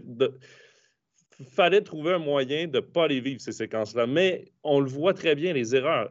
Puis les analyses de Steph dans les pauses, David, hier, le montraient très bien. Des erreurs défensives, des erreurs de couverture. à un moment donné, ce n'est pas Gary Chian qui est sur la patinoire non plus pour créer ces erreurs-là. C'est les joueurs qui font leurs propres erreurs. Euh, et ce sera aux joueurs de resserrer tout ça et de se regarder dans le miroir. Euh, je ne suis pas prêt, moi, à dire ben, c'est de la faute à Gary Sheehan s'ils ont que 18 points. C'est une équipe néo-promue qui n'a pas eu le luxe d'aller piger dans l'équipe qui, qui, qui, du relégué. Euh, on est pris avec des limites budgétaires qui font qu'on ne peut pas aller signer les joueurs qu'on voudrait aller signer, on, termine toujours deuxième, troisième ou quatrième dans les courses aux signatures des joueurs. Euh, dénicher des joueurs pour la prochaine saison est hyper compliqué. Euh, donc, à un moment donné, est-ce qu'un nouveau directeur sportif pourrait être une solution? Peut-être, mais en même temps, il va jouer avec les mêmes budgets qu'on a en ce moment. la question, elle est autre que je te pose, moi. Est-ce qu'on n'aurait pas dû le choisir le lendemain de la promotion, de dire Vincent, euh, tu deviens soit directeur sportif, soit coach assistant. Et si tu choisis coach assistant, on nomme euh, un directeur sportif qui connaît bien la National League. Est-ce que c'est pas là qu'on aurait peut-être dû placer un petit peu d'argent? Ben, je vais répondre avant Joe, je vais prendre la parole. Euh, oui. Ouais, c'est à ce moment-là qu'il fallait faire ce choix, bien sûr. Parce que Vincent, il peut pas tout faire non plus. Hein, on, l'aime bien. Non, on cumule beaucoup de fonctions à joie, on le sait. Hein. C'est nouveau. la solution bout de bois comme, euh, comme l'augmentation du budget à la dernière minute pour, euh, pour avoir la promotion, c'est un risque et on voit que bah, quand il a fallu recruter, ça a été compliqué pour, après la promotion. Quand euh, il a fallu trouver des remplaçants parce qu'il y avait plusieurs blessés, ça a été compliqué aussi, même si Fortier est une excellente pioche et Wenström n'a pas pu montrer tout son potentiel. Mais voilà, actuellement, Ajoie a besoin de joueurs suisses et plus de joueurs étrangers. Et bah, il y a Hugbart qui est venu euh, pour un match, il y a euh, Engi qui est venu pour quelques matchs, il y a Östlund qui est venu comme, euh, comme doublure. Lausanne a eu besoin de le rappeler. s'est, Ajoie s'est retrouvé coincé, a dû jouer avec Chris et, et Eberhardt faire les doublures de Wolf, pour essayer de soulager un petit peu ce pauvre Team Wolf qui cumule les, les, heures supplémentaires et, mais, la charge tout ce que tu dis, Pascal, c'est que c'est des joueurs qui viennent plus pour amener de la profondeur. Ce pas des joueurs qui viennent pour faire la différence. Parce qu'on n'arrive pas à les faire venir, même de Swiss League. Et comme, disait, et comme dit Patrice, c'est qu'il y avait beaucoup de choses à faire en trois mois et c'était très compliqué pour le. Il n'y avait pas juste.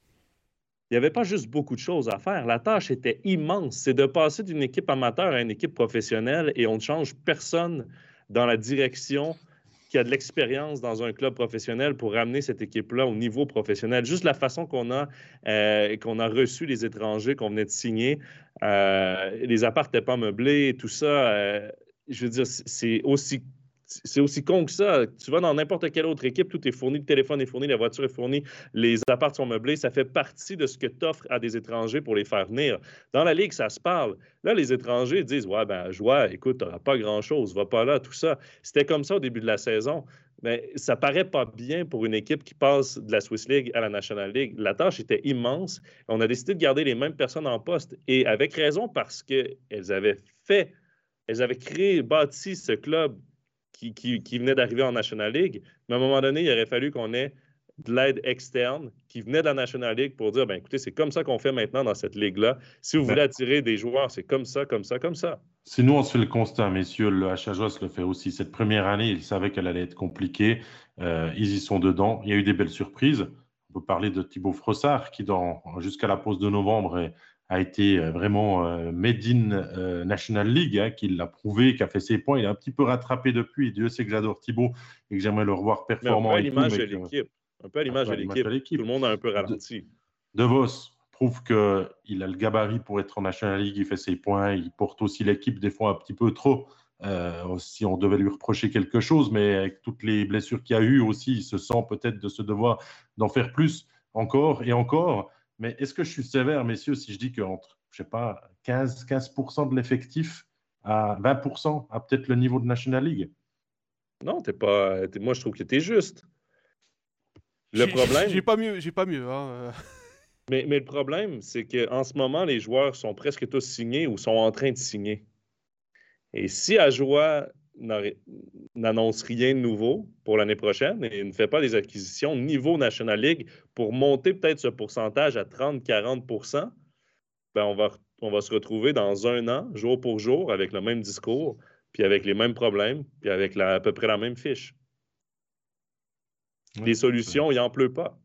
C'est sûr, mais il faut, comme disait Pascal, se renforcer vraiment sur le, sur le marché suisse. Je veux dire, les étrangers, si on passe à 5, 6 l'année prochaine, tu en trouveras toujours. Parfois, tu devras peut-être aller chercher dans un budget plus bas que ce que peuvent faire des équipes comme Berne, Lausanne euh, ou, Lugano, peut-être, mais des, étrangers, tu en trouveras toujours. Des joueurs suisses qui peuvent venir compléter tes deux premiers trios euh, offensifs ou ton, tes deux duos défensifs, euh, ça court pas les rues non plus. Hein. Et c'est là qu'il faut travailler, qu'il faut travailler fort.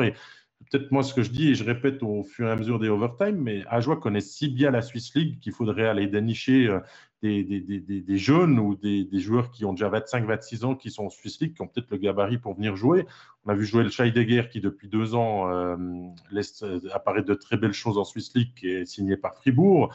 Euh, il y a, d'autres exemples. Hein. Marco Lehmann, tu disais avant, il ne va pas venir à Ajoie. Je ne pense pas. Il a une destinée plus grande, mais des, Marco Lehmann de l'époque, des, des, Nico Duner, des Yannick Bruchweiler qui, ont tous fait le saut de Swiss League en National League avec, avec brio. Il y en a encore en Swiss League. Non, mais écoute, moi, je lance un nom comme ça. Là.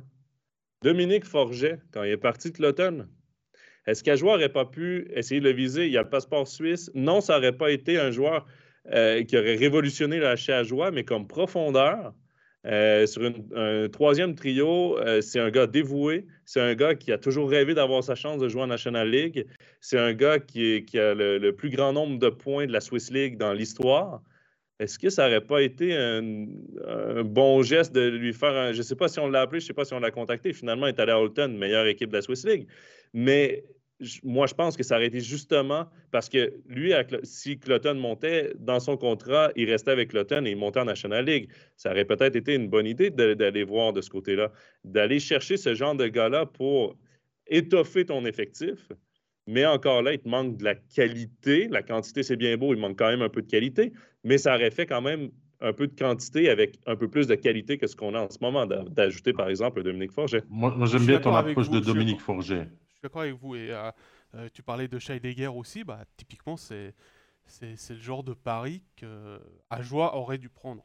Pas forcément euh, pour cette saison, mais pour la suivante. Et je pense pas que, que Scheidegger il va gagner un salaire mirobolant à Fribourg.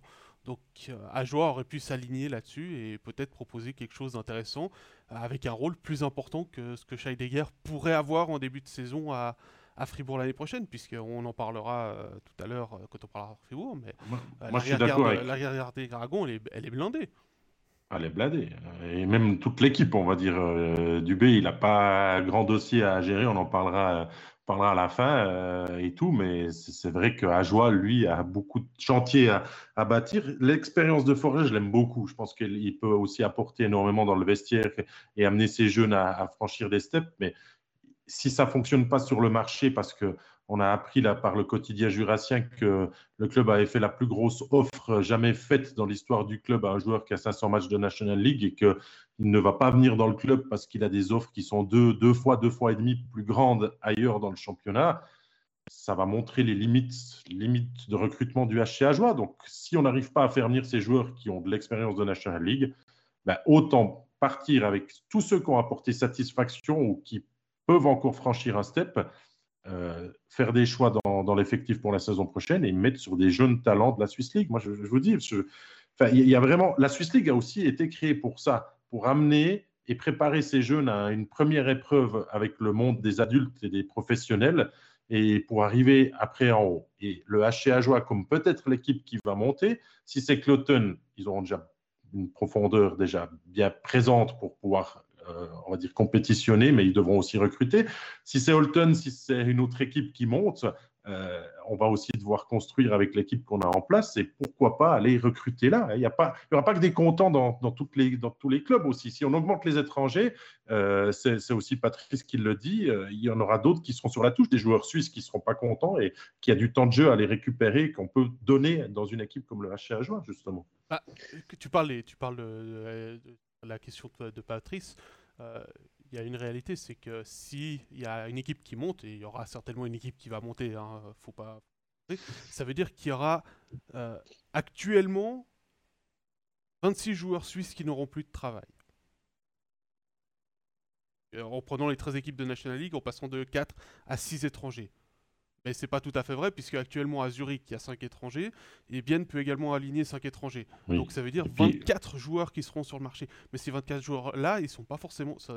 C'est pas forcément des joueurs euh, de premier ou de deuxième trio. C'est des, des, joueurs plutôt de profondeur et, de, et, euh, et qui n'ont pas forcément la qualité pour aider un club à, à s'améliorer. C'est pour ça qu'il faut peut-être plus regarder, comme, euh, comme on le disait tout à l'heure, en Swiss League avec des, pépites qu'on peut. Euh, mais, même des pépites, la qualité sera peut-être pas au rendez-vous parce que le step est grand aussi et tout, mais il faut déjà augmenter la profondeur, amener des solutions euh, de, de, de, de, saine concurrence au sein du club et après de faire des paris. Voilà. Euh, je vous dis, Rapperswil a fait des paris euh, aussi. Euh, regardez où ils sont. Hein. eux, ils ont eu la possibilité de recruter chez l'équipe qui a été reléguée. Donc ça, c'est aussi différent.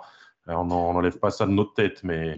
mais... Tu regardes quand même leurs paris avec les Voardou, les Ébichères et compagnie, là, les Baragano. Je veux dire, c'est des beaux paris qui n'ont pas dû coûter très, très cher, mais qui rapportent euh, combien il y en a des exemples à Rapperswil Entre les joueurs qui étaient en fin de cycle et puis qu'on a relancé, Jérémy Vick, Lamère, Tsangé, et les jeunes, Bruchweiler, euh, euh, Lehmann et ceux que tu as cités et tout, c'est le, le, mix gagnant.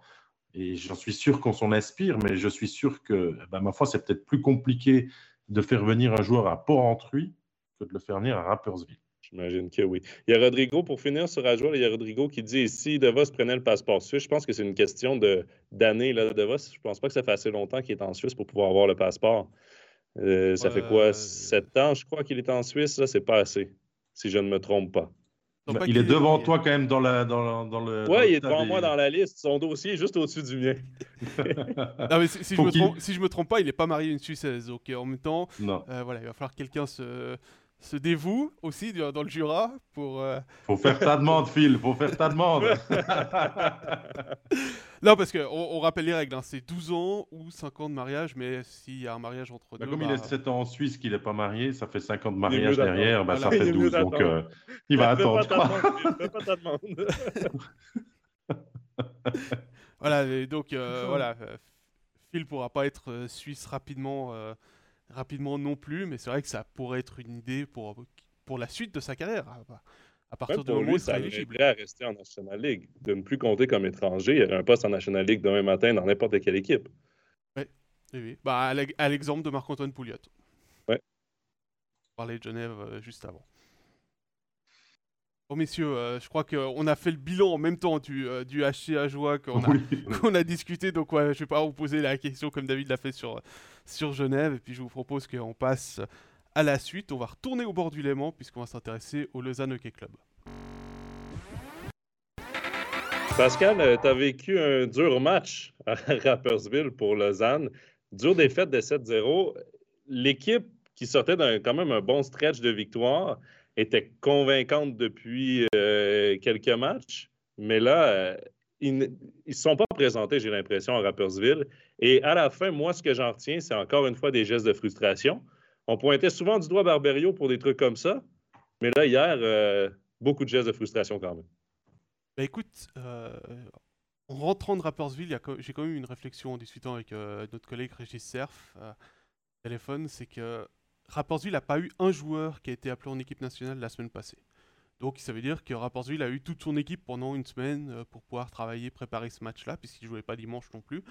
Lausanne a eu 4 joueurs en équipe de Suisse. Kenins qui était en Lettonie avec la Lettonie, mais Kenins n'a pas joué hier, il, est revenu malade.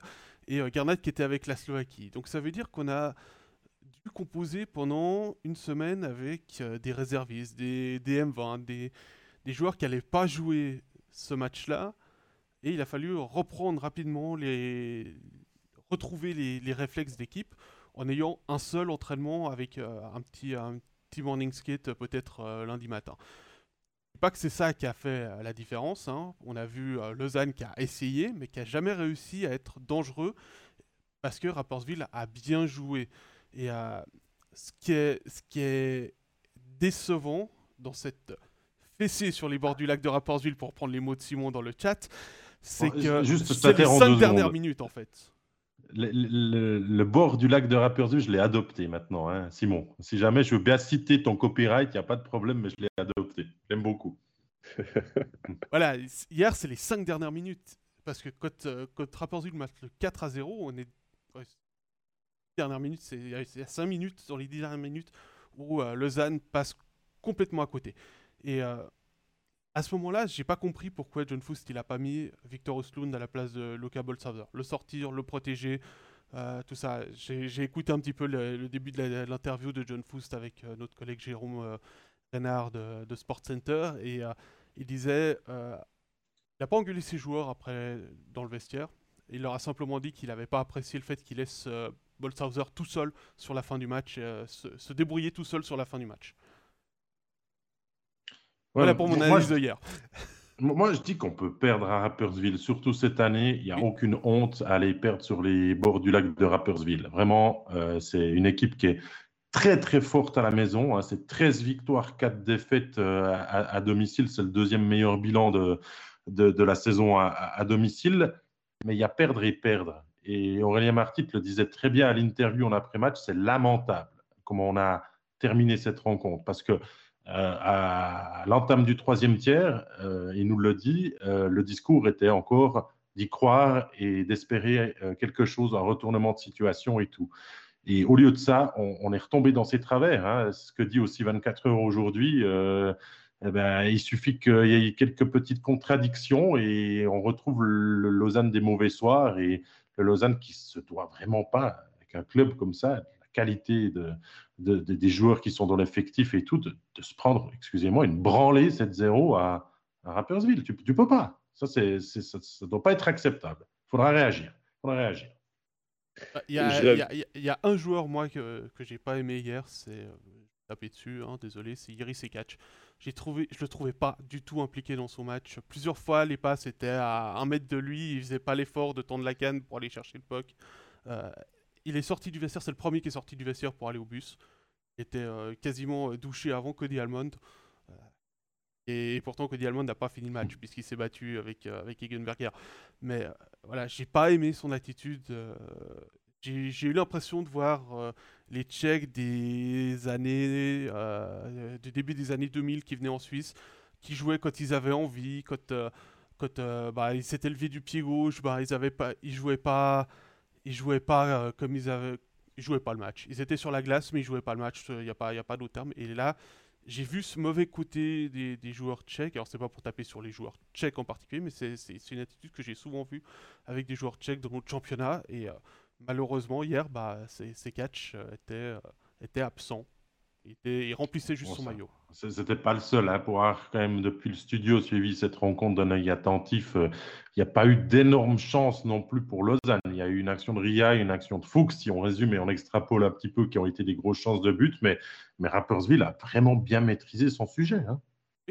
Ouais, et puis on parlait de, Ah, mais- de voir d'où il a fait euh, tout à l'heure aussi, parce que euh, bah, euh, voilà, je dévoile déjà le mien, euh, c'est- Nathan Wardou. C'est trop facile, Trop ça. facile, ouais, Pascal. désolé, j'anticipe, mais voilà, il a fait une erreur sur tout le match, alors qu'il n'avait il pas joué depuis euh, plus de 10 jours.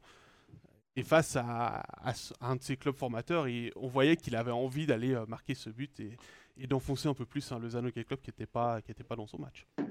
Messieurs, évidemment,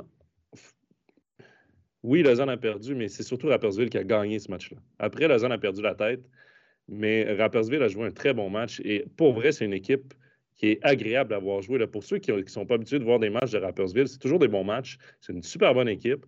Euh, à la maison, encore plus. Moi aussi, j'ai eu la chance d'aller les commenter à la maison. Euh, moi, je reviens à ce que tu disais par rapport à Boltzhauser, Pascal. Moi, je, compare beaucoup la situation de Boltzhauser hier à celle de Stéphane Charlin dans la défaite contre Ambry. Du fait que quand John Fuss se fait marquer le quatrième, tu te dis, bon, ben, le match est terminé, mais à 4-0, tu- est-ce que tu changes vraiment le gardien? Pas nécessairement, tu es rendu en troisième période, tout ça. 5-0 arrive. Bon, ça va être le dernier. Il reste quelques minutes à peine. 6-0. Ben là, est-ce qu'on change vraiment pour deux minutes? Est-ce qu'on... Et, et tu te fais un peu prendre au jeu de faire, ben, c'est sûr que c'est le dernier. Puis finalement, ben, c'est jamais le dernier, puis ça se termine 7-0. Je pense que c'est. Je pense que c'est peut-être là que tu, tu prends le, le- le- le gamble, tu prends le pari comme coach que c'est le dernier qui, qui- qui- Mais après ça, ton équipe perd la tête, joue mal, fait des erreurs, panoplie d'erreurs, puis là, ben, tu te fais prendre par une équipe prête Bon, ben. et mieux préparée que toi. Comme on l'a dit, Boltzhauser a vraiment été délaissé par les siens. hein. Vous regardez les- le résumé des, du match qu'on on a sur, nos, sur, nos, sur notre chaîne YouTube. euh, vous verrez que Boltzhauser n'a pas grand-chose à se reprocher. mais pas beaucoup pour mais, John, John Fuss, peut-être, a aussi dit euh, dans, dans son discours Je suis parti avec cette équipe parce que j'avais l'intime conviction qu'on pourrait aller faire euh, quelque chose à Rapperswil et continuer de construire la constance qui nous fait défaut depuis, depuis septembre. Et jusqu'au bout, je m'entête à rester avec cette équipe aussi. Réagissez vous-même et tout. Mais après, ce n'est pas donner un max de confiance à son, à son gardien. On est d'accord hein, d'agir comme ça.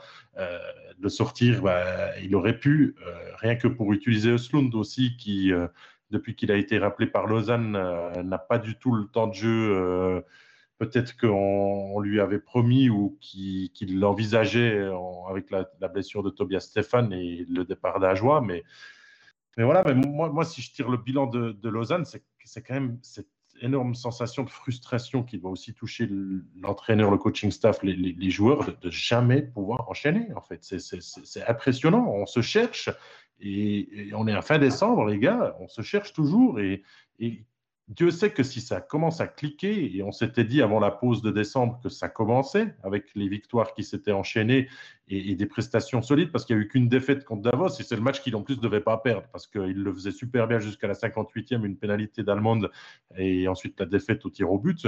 Mais, mais ça commençait à montrer le potentiel de Lausanne. La pause arrive, peut-être les conditions que tu as expliquées, Pascal, et le fait de tomber contre un adversaire qui est extrêmement fort à, domicile n'était pas le meilleur choix. Euh, ouais, attention, attention Lausanne, parce que ça pourrait être la, déception de la, saison si on n'arrive pas à accrocher ce top 6 et on voit que Zurich, on voit que Lugano euh, donne aussi des, des points maintenant pour euh, essayer de rester du bon côté de la barre ou, ou- ou tout près et que Lausanne, même avec ses matchs en moins, ne va pas devoir laisser partir le, le- le wagon. Il va falloir vraiment, une fois, faire une série de victoires de 5-6 matchs euh, pour, euh, pour, pour montrer vraiment que, que Lausanne est l'équipe que l'on voyait peut-être sur le podium en début de saison. Fait Mais le match toi de- par rapport à- à- au dernier match avant la pause, puisque cinq derniers matchs, ils font euh, ils- 3, 6, euh, 13 points. C'est plutôt une, euh, une- Enfin, on voyait un Lausanne intéressant à... et pas un Lausanne hésitant, avec ses résultats, en- comme on l'a dit, en, en alternance. Et, euh, voilà, faut pas que ce, faut pas que ce match à Rappersville, euh, il traîne trop longtemps dans la tête des joueurs. pour bien terminer l'année avec encore le match contre Bienne demain et puis le déplacement à Lugano jeudi. c'est pas, les, pas les adversaires les plus faciles, mais c'est pas les adversaires, les plus faciles, mais en même temps Lugano c'est un adversaire direct. Donc ils ont intérêt à, à réussir ce déplacement-là. Bienne, c'est pas une équipe qui actuellement, on l'a vu, qui est, c'est un peu, c'est pas encore à 100% non plus.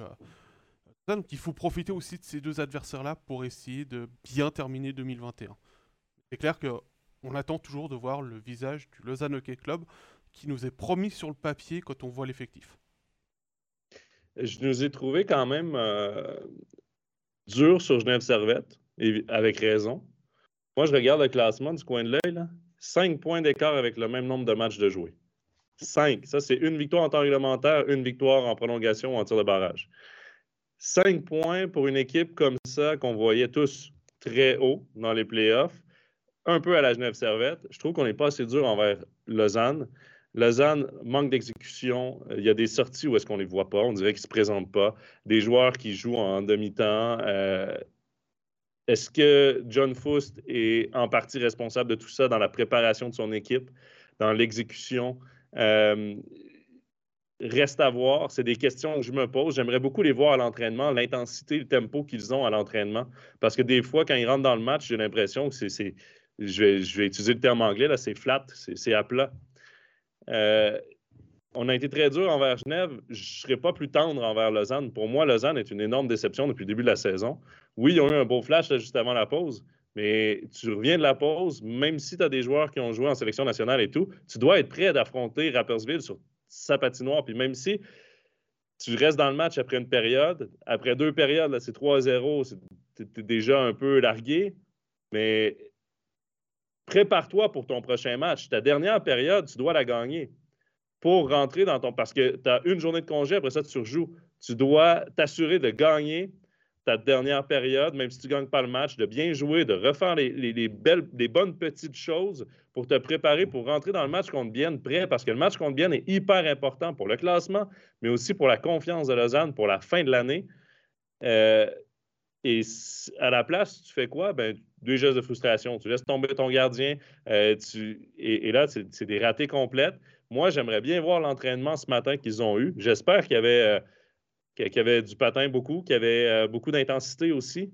J'espère que les voix se sont un peu élevées parce que pour moi, cette défaite-là, même si c'est contre Appersville, c'est inacceptable de, jouer de cette façon-là, surtout en troisième période, de laisser. C'est lamentable. Comme le dit Aurélien Marty, c'est lamentable la façon qu'ils ont terminé ce match-là.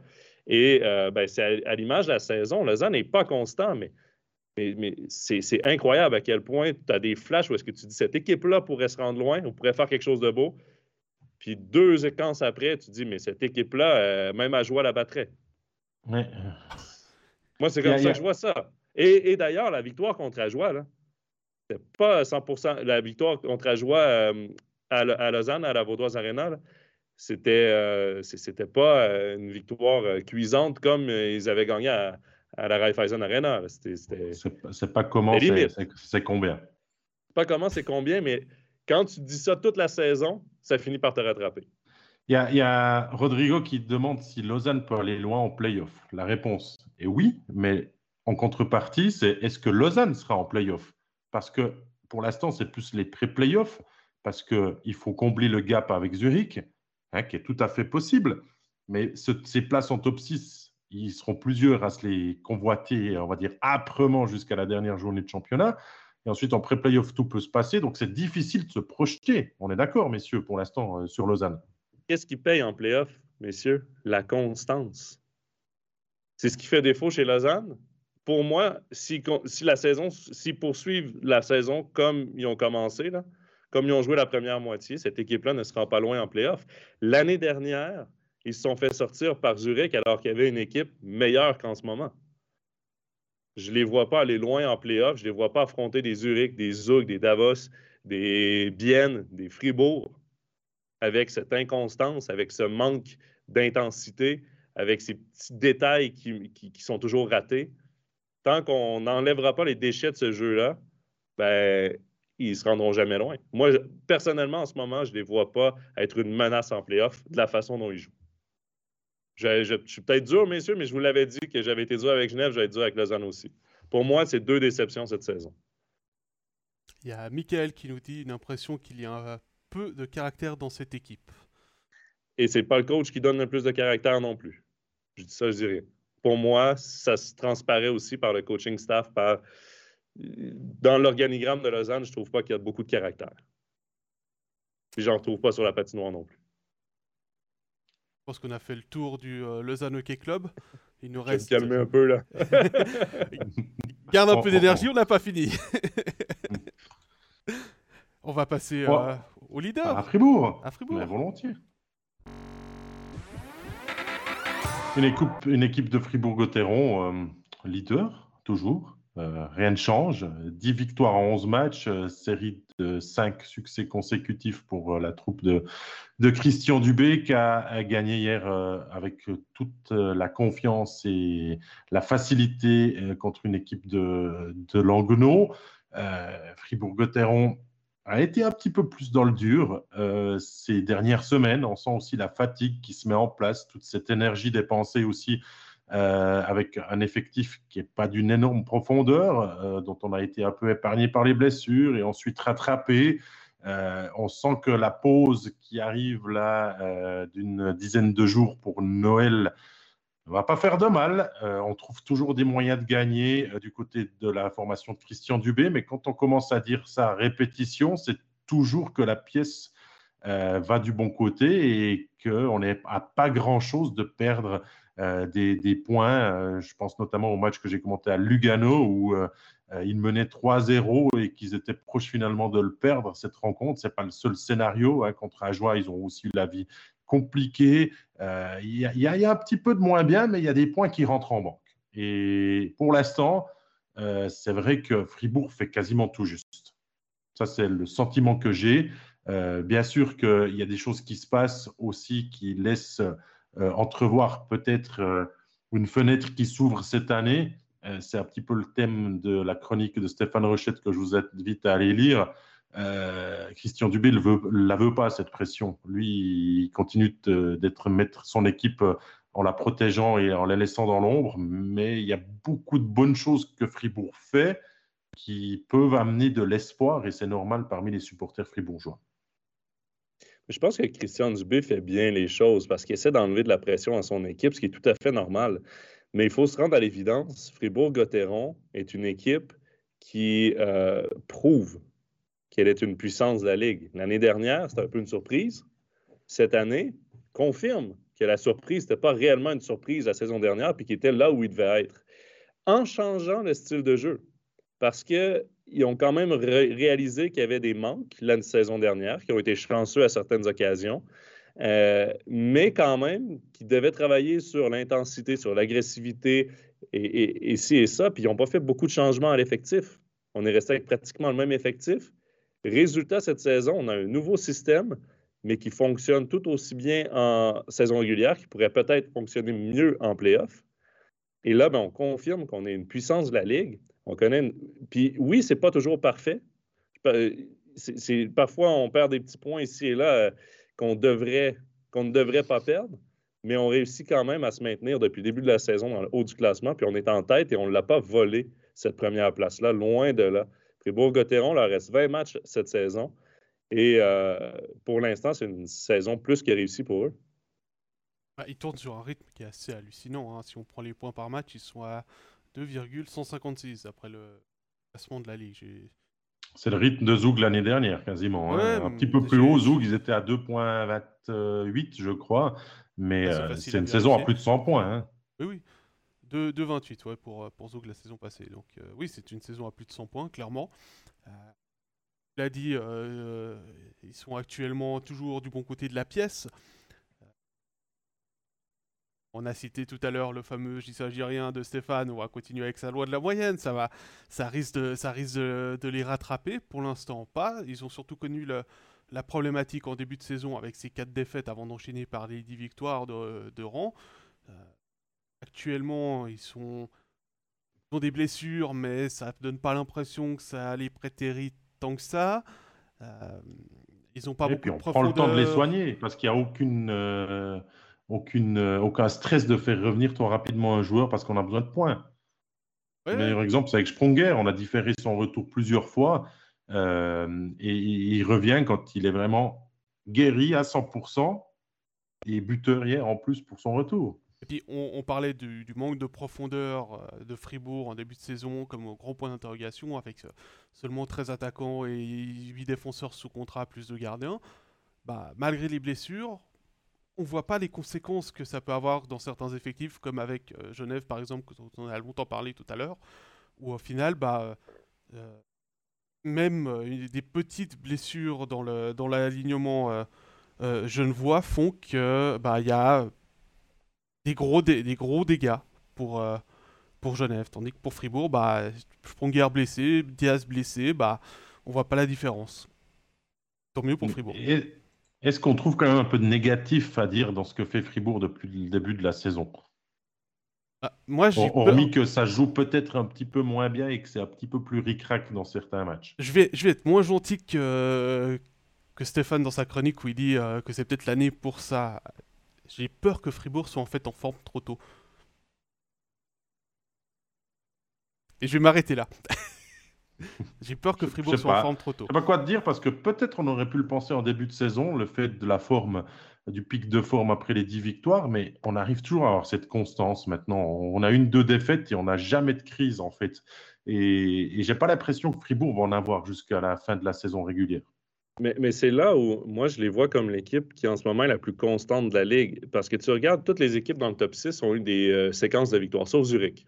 Je pense que Zurich n'a pas eu de longues séquences de victoires. Mais le top 5 a, connu euh, des 6-7 euh, victoires de suite. Rappersville en a connu une comme ça. Davos a eu, je crois, 9 ou 10 qui s'est terminé il n'y a pas longtemps. Même chose pour Fribourg. Euh, Zug en a eu une longue aussi. Euh, bien en début de saison. Mais Fribourg a réussi à revenir vite sur le chemin de la victoire et enchaîner les victoires. Ça, c'est très important pour la forme d'une saison, justement.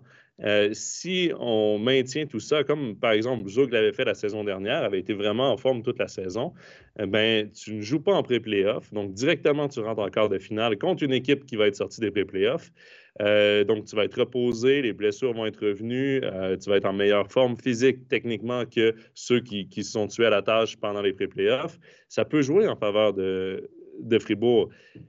Maintenant, il faut juste confirmer en playoff qu'on est capable de faire ce qu'on fait en saison régulière. Vous, savez, ce qui, ne m'inquiète pas par rapport à la saison de Fribourg-Gotteron, c'est qu'on tire quasiment sur aucun joueur. Euh, on n'a pas un temps de jeu énorme, oui. Gunderson joue beaucoup, certains défenseurs ont aussi. Mais c'est pas euh, exagéré comme temps de jeu, mais il n'y a rien d'exagéré. On gère parfaitement parce qu'on peut s'appuyer sur quatre lignes euh, qui fonctionnent. La quatrième dans un rôle bien défini, qui peut-être, ça, ça peut être une critique coûte euh, assez cher par rapport à une quatrième ligne euh, dans d'autres clubs, par rapport aux joueurs qui s'y retrouvent, euh, dû aux très bonnes performances d'autres joueurs qui, qui, qui, ont trouvé. La, constante dans les lignes de Christian Dubé aussi, le fait de ne pas surutiliser les joueurs, je l'ai dit, et, le fait d'avoir vraiment confiance en son système. On l'a changé, il a été plus défensif, plus concentré aussi pour protéger Reto Berra, qui le rend bien. La défense fonctionne. Oui, on concède un petit peu plus de buts depuis quelques matchs, mais j'ai l'impression que tout ça va aider en playoff. Après, est-ce que c'est suffisant pour aller au bout? Il y a beaucoup d'étoiles qui doivent encore s'aligner pour parler de titre à Fribourg, et je crois que ça, ça serait la plus grave erreur. Les supporters, quand on est à la patinoire, et je peux vous dire que à Fribourg, ils ont plus de la langue facile vers nous pour discuter. On est toujours assez sollicité, on apprécie. Hein. venez, venez nous discuter. On le dit à chaque overtime. Mais à chaque fois, la question qui revient quand on est à Fribourg, c'est est-ce qu'on est champion cette année? Et j'ai presque envie de les décevoir à chaque fois parce que ça peut leur servir en, fin de saison. De, que les supporters ne croient pas que ça va vraiment forcément venir cette année. le, titre doit être fait dans les, dans, les prochaines années et tout, mais je crois que la politique et la communication de Christian Dubé est juste et qu'il faut continuer d'aller dans ce sens-là comme le fait Christian Dubé, jamais, jamais on ne va parler d'un titre. Puis je vois dans le chat là, que les gens parlent euh, qu'on ne croit pas qu'ils peuvent être en forme jusqu'à la fin de la saison. Moi, je, suis d'avis contraire. Au contraire, surtout qu'il y a la pause olympique. Il va y avoir un deux semaines de pause là, tout près de la fin de la saison qui peut leur servir justement à charger les batteries. Ensuite, la, la pause d'à peu près une semaine pour les pré-playoffs. Fribourg-Gotteron peut être en forme du début à la fin de la saison. Pour l'instant, ils l'ont été du début à la fin. Ils ont connu un coup de mou de quatre défaites de suite, je pense, en début de saison. Et par la suite, c'est parti pour la gloire. Voyons voir jusqu'où ça va se rendre. Tu parles des Olympiques. Moi, j'ai quand même un, petit souci avec ça. C'est euh, Reto Berra va partir au jeu, la NHL ou pas, ce sera un des deux gardiens. Il y aura peut-être euh, des joueurs suisses. Si la NHL va pas, est-ce que Gunderson ne serait pas appelé par les États-Unis? Est-ce que euh, Brody ne serait pas demandé par, par la Suède? Et Arnais peut-être avec le Canada. ça, commence à faire, ça commence à faire beaucoup de joueurs. Et tu parlais de se reposer pendant la semaine olympique. Si tu as, si as une dizaine de joueurs qui partent, qui partent au jeu, au maximum, c'est la moitié de l'effectif et tu as la moitié de l'effectif qui se repose pas. Mais après, mais après, ça va être le cas pour toutes les équipes. Si la NHL ne va pas aux Olympiques, ça va être le cas pour Genève Servette qui va perdre tous ses étrangers et certains joueurs suisses. Ça va être le cas pour Zug, pour euh, toutes les autres équipes. C'est clair. Donc, euh, ça, ils vont tous le vivre. pour répondre à Gaëtan Muller, à Aussener, Jobin, Bougro, Cher comme quatrième ligne, il y a aussi eu, euh, pendant un moment, souvenez-vous, fan de Fribourg-Gotteron, il y a quand même eu certain Yannick Eren qui jouait là pendant de longs matchs, euh, qui n'a pas donné satisfaction. Il a, beaucoup, il a beaucoup rempli un maillot sur le bout du, sur le bout du bord. Hein. Voilà, hein, cher, cher le, le, le, salaire par rapport à la production qu'il a pu apporter. si jamais il cherche un autre porte-maillot au bout du banc, je le fais pour ce salaire-là, moi. Non mais tu comptes comme étranger, pour la, moitié. Euh, Attention. Pour la moitié. Donne-moi du popcorn, puis c'est bon. Hein. Du popcorn et une bière, puis je le fais. David et moi, on peut y aller sans problème puisqu'on est suisse. Euh, Joe, toi, ça va être compliqué. Tu as créé une licence étrangère. Donc, euh, ça veut dire que tu dois sortir des harnais. Il, cherche, il cherche euh, du poids, il cherche des joueurs de, de, gabarit pour faire mal en playoff. C'est souvent qu'on a reproché à Fribourg-Gotteron de ne pas être l'équipe agressive et tout ça. Avec Pascal, on, a le profil, franchement. Et sur des patins, on est des, des étoiles filantes. Hein. c'est pas ça. Ça, c'est le bilan. Un petit peu de Fribourg-Gotteron qui est excellent jusque-là. Euh, maintenant, reste à confirmer derrière parce que quand on a une saison comme ça, euh, même qu'on ne le dit pas dans la presse, euh, dans les médias, franchement, l'envie est, d'aller le plus loin possible et tout. Et, espérons pour nous hein, de, reconnaître un club roman en finale parce qu'on y a goûté l'année dernière et que ce soit n'importe quel des, quatre qui peuvent euh, prétendre, si on enlève à joie sans leur manquer de respect, euh, ben on, espère, que ça clique et tout ça. Euh, il y a de l'actualité à Fribourg. il y a aujourd'hui deux annonces. celle la retraite à la fin de la saison d'un joueur qui a connu 21 saisons dans, dans, le sport professionnel au plus haut niveau, c'est Philippe Fourer, qui a dit je trouve dans son discours, dans son, dans son, dans son message qu'il a fait passer de très belles choses, qu'il a souvent été blessé. C'est d'ailleurs ce qui l'a poussé à prendre sa décision parce que cette saison, tout allait bien. Oui, tiens, Philippe Fourer n'était pas blessé jusque-là encore et, et que ça l'a fait réfléchir et qu'il a envie d'arrêter avant que ça soit la saison trop et d'arrêter au sommet à 36 ans, que les années commencent à lui faire comprendre et tout. C'est un choix fort, pas facile à, faire, je pense, parce que Fourer pourrait peut-être encore jouer euh, un petit moment. Et cette nouvelle enchaîne finalement la prolongation de contrat de Benoît Yecker de, de deux ans. Messieurs, je vous entends sur tout ça? Bah, disons que c'est la prolongation de Yecker, c'est le choix logique avec la, retraite de Fourrer. Pas que c'est le choix par défaut, mais euh, Christian Dubé avait clairement annoncé que ça se jouerait entre les deux suite à la signature de Scheidegger qui va remplacer Camerzin dans, l'effectif. Donc il fallait choisir entre Yecker et Fourrer. Et euh, il y a eu euh, plusieurs débats de savoir s'il fallait garder lequel il fallait garder.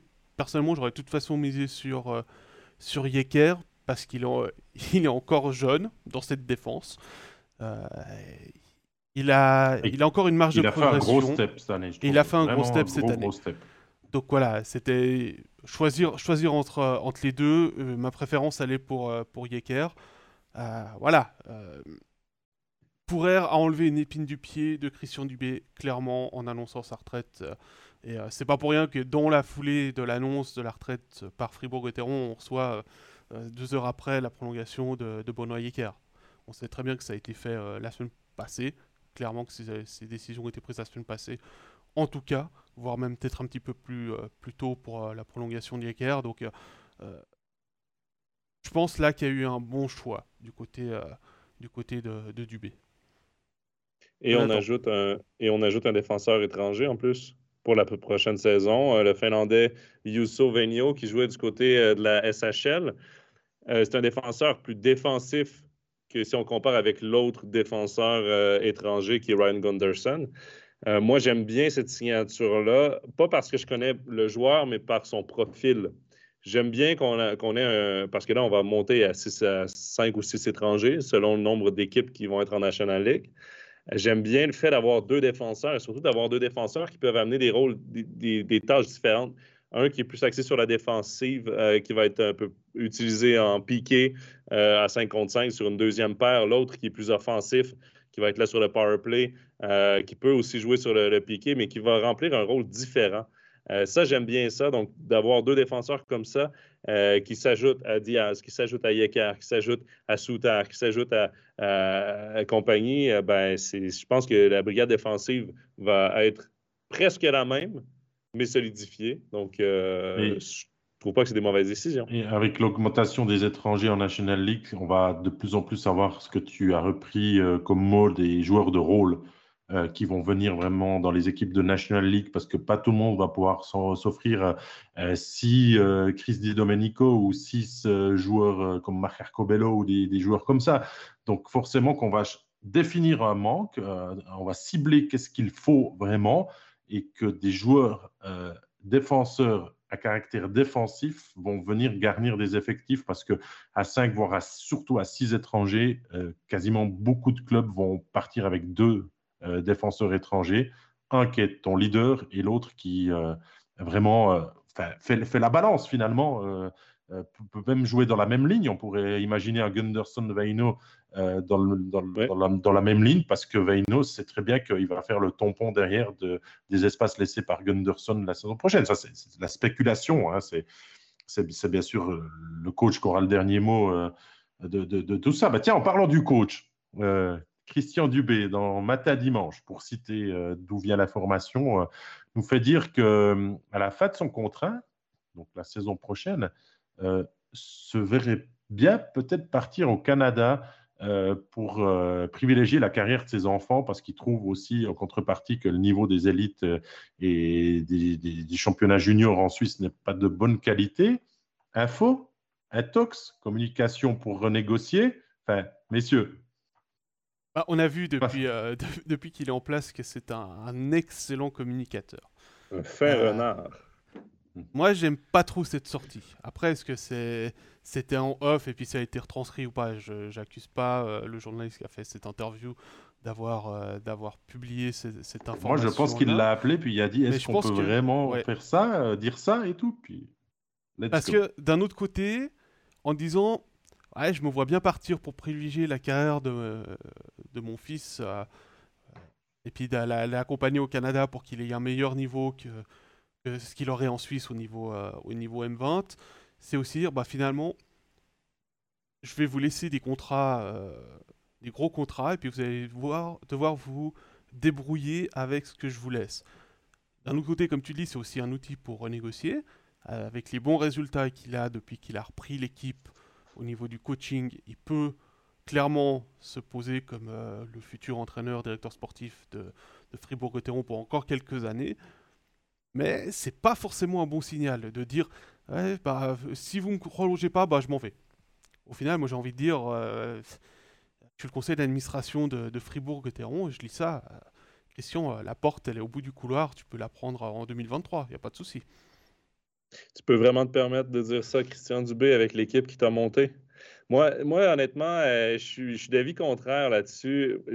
moi, je vois deux choses dans cette sortie-là. De un, il écorche beaucoup le mouvement junior suisse et de brillante façon en disant euh, Moi, si je veux un avenir dans le hockey pour mes fils, ben, j'ai presque pas le choix de partir parce que le niveau n'est pas assez élevé ici. Euh, ça porte à réflexion. des réflexions qui se font depuis longtemps, mais qui doivent être faites peut-être un peu plus intensément pour trouver une solution à ce mouvement junior qui est trop faible. Et euh, d'un autre côté, ben, je vois un gars qui est en train de dire à Fribourg-Gotteron, vous avez plus besoin de moi que j'ai besoin de vous. Maintenant, moi, mon nom est fait comme directeur général et comme entraîneur. Et ça, mais à coup de pas de ma part, j'ai été le premier à critiquer parce que moi, je ne suis pas fan des directeurs généraux qui sont coachs. J'étais le premier à remettre en doute cette décision-là et Christian Dubé m'a fait mentir euh, parce qu'il réussit très bien à le faire. Il bâtit son équipe à sa façon. Il réussit à garder ses joueurs euh, à Fribourg de garder le même noyau, de les amener au premier rang du championnat, deux saisons de suite, alors qu'il est entraîneur-chef. Donc, ses qualités d'entraîneur-chef peuvent être aussi reconnues. Il sait très bien qu'en partant, même s'il revient un jour, si par exemple il mettait sa menace à exécution, c'est pas une menace, mais si jamais il venait qu'à partir, il y aurait un poste le lendemain matin, quand il décide, s'il décide de revenir en Suisse avec n'importe quelle équipe de National League parce que son nom est fait. Son nom a été fait comme joueur, mais là, son nom est fait comme dirigeant. Il a le luxe de pouvoir faire passer des messages comme ça.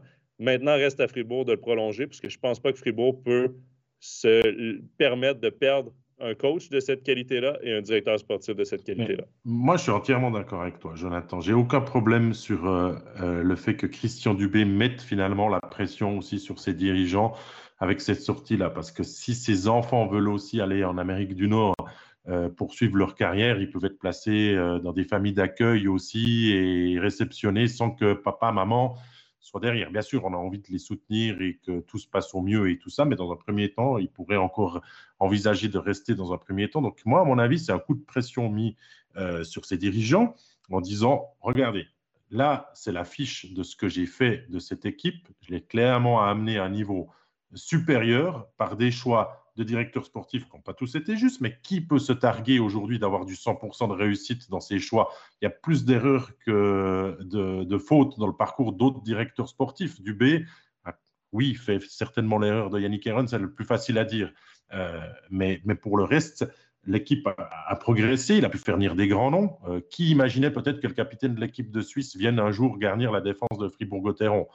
Ça a amené un step supérieur. La nouvelle patinoire a aidé aussi, hein, bien sûr, qu'on a eu derrière un soutien financier qui a grandi et, que le club a travaillé dans la très très bonne continuité et qui va continuer à le faire parce qu'à Fribourg, on fait vraiment des choses bien, qu'on a un public qui soutient, qu'il y a de l'argent qui arrive derrière et, tout ça.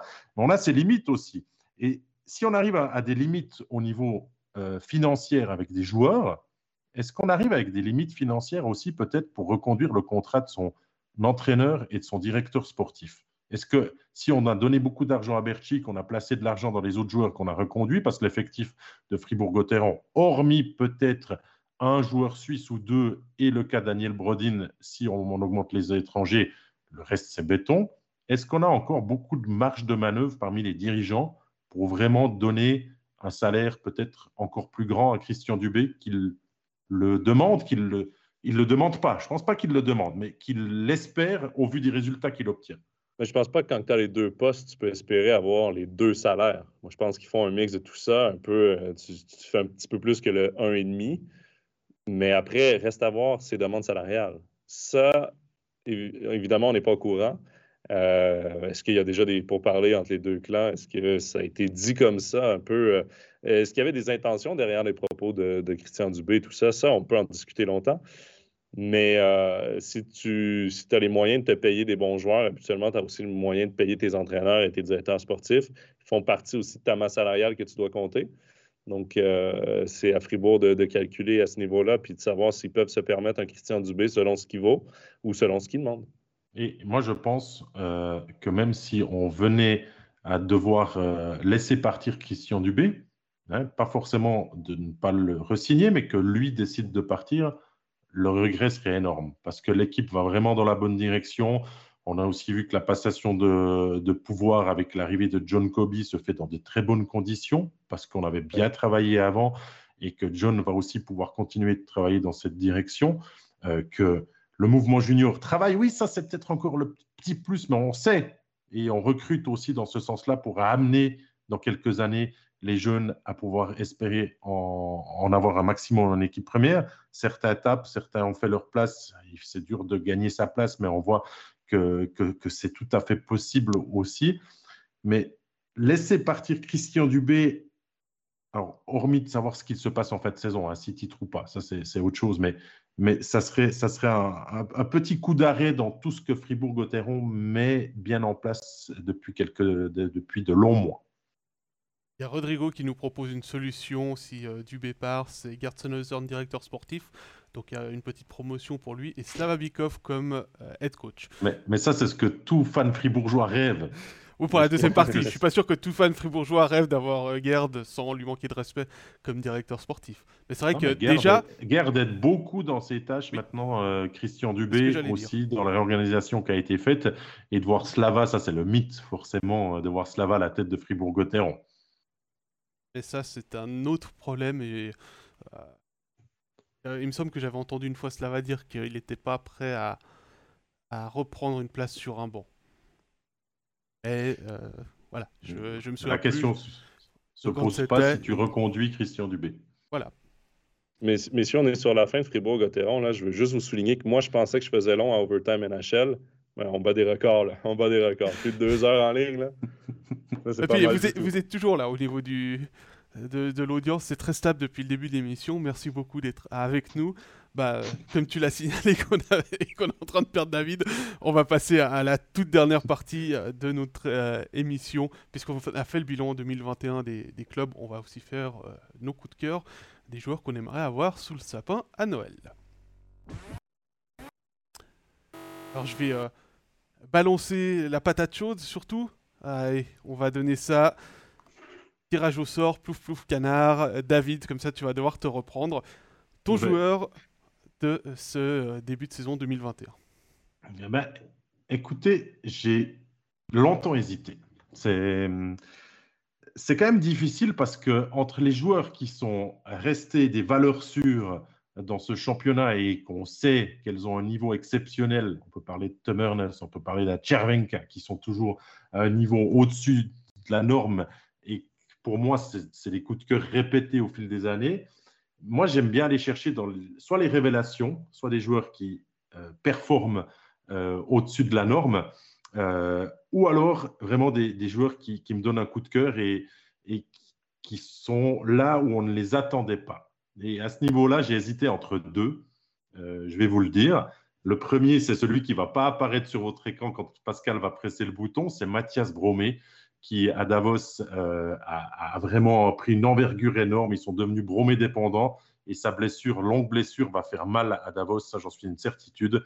Et du coup, avec cette longue blessure, bah, je me suis rabattu sur le joueur que personne n'attendait voir être. Vous allez me dire, oh super, c'est original le choix qu'il fait, il prend le meilleur de la ligue. Je, le mets ou pas Lance-le, on parle de Jesper Olofsson. Pour moi, c'est le joueur que personne n'attendait là. Je veux dire, il a une saison XXL, le garçon. quoi. Il a 45 points, 1,32 points par match. Il est autant buteur que passeur, 23 buts, 22 assists.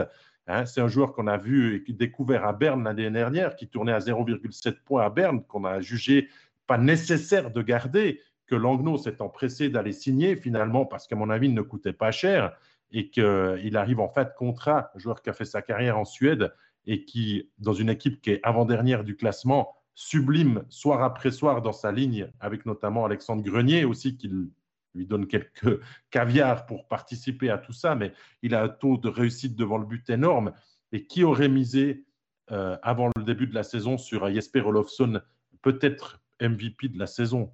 Euh, régulière On aurait tous dit Kovar, parce que c'est facile de faire ce choix-là.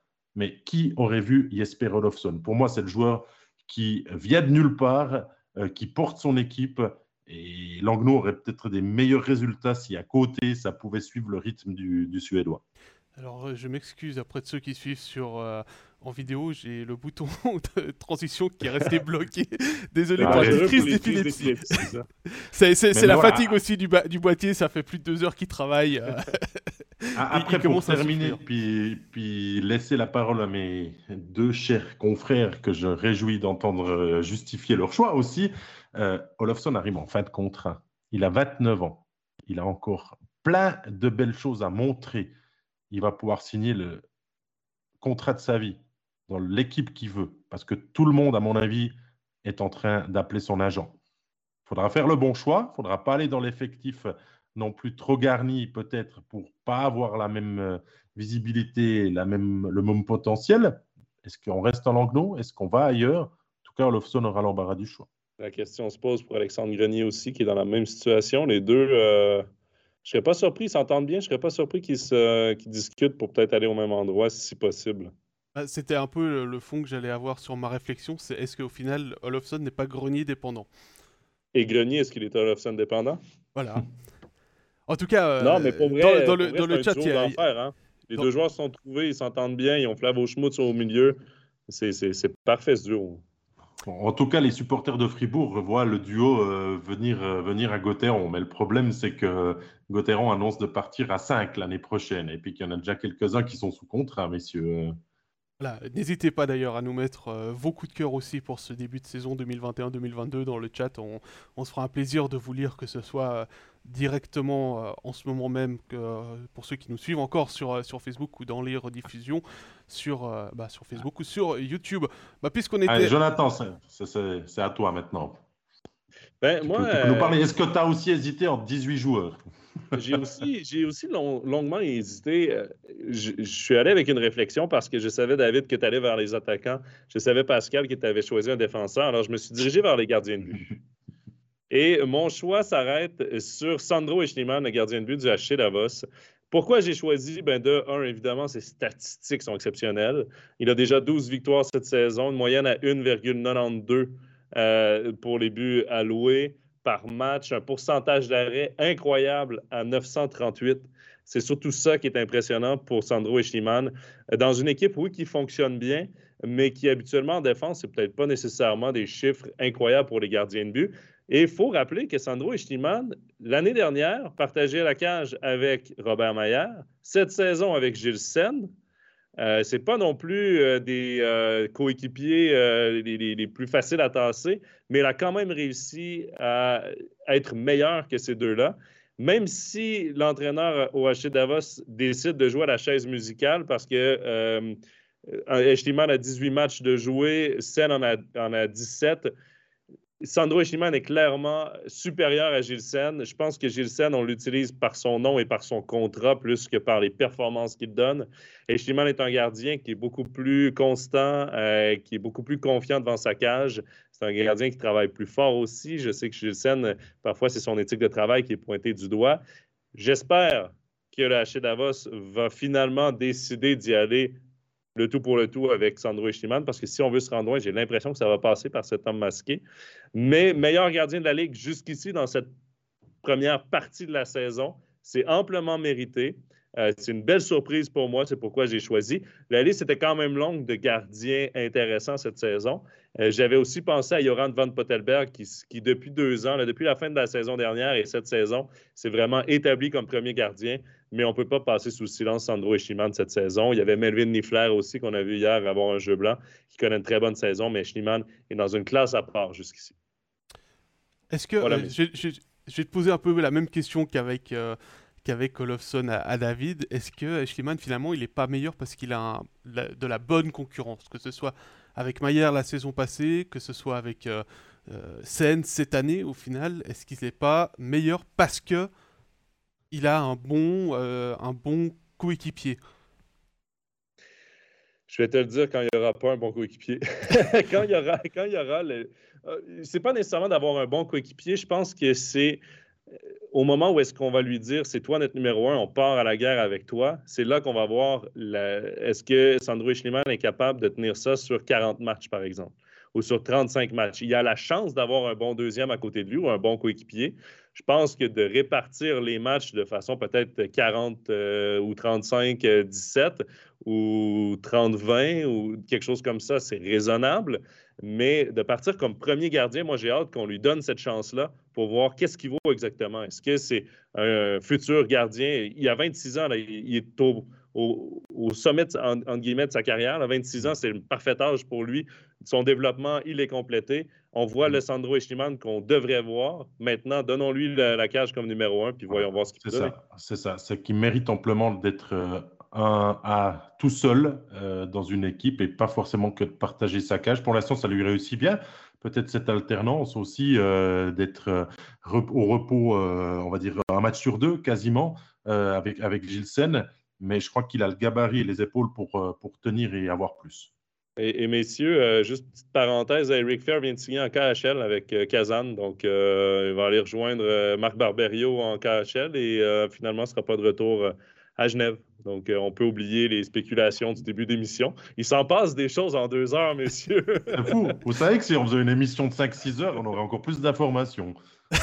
Alors là, ça commencerait à faire très long. Il y a Rodrigo qui nous dit, lui, euh, ne pas oublier Azevedo qui monte en puissance et également Dominique Caoun qui est très bon aussi, mais, il lui faut Azevedo, je suis...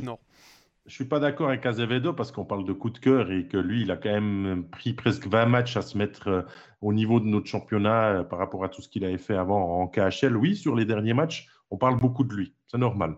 Euh, Kaoun, j'aime beaucoup. C'est le seul étranger euh, qui rend satisfaction, je pense, à Berne par rapport à, des Jeffrey Dogavinch, Konecker qui sont un peu plus dans le dur. Voilà. Bon, bah, Pascal, il reste ton choix Ouais, bah, je crois, je crois, Pascal Je crois que Roulement de pour la surprise, non, vous l'avez compris, hein, c'est Nathan Wardou, c'est vraiment un coup de cœur pour euh, ce jeune joueur de mon côté. Euh, bah voilà, moi j'ai choisi d'aller justement dans. Pas forcément ceux qui sont en tête du classement des compteurs ou des classements des gardiens, euh, plutôt d'aller sur une révélation puisque son expérience était quelques minutes à peine la saison passée avec Lausanne, un match que j'avais d'ailleurs commenté avec Stéphane à la Vaudoise Arena où il était, où il était présent. Et bah voilà, euh, l'anecdote, euh, enfin la réflexion que j'ai eue pour arriver à, Nathan Voardou, c'est simplement que j'ai commenté le match du 11 décembre entre Rapportsville et Zoug, et euh, avec les, collègues qui étaient ici à Recense pour, pour commenter les autres matchs, on a eu cette réflexion assez intéressante, c'est il manquait José et Voardou dans l'effectif, et on s'est dit quand même que ce serait peut-être difficile pour Rapportsville sans Voardou alors que c'est un, joueur qui n'avait pas d'expérience avant le début de la saison.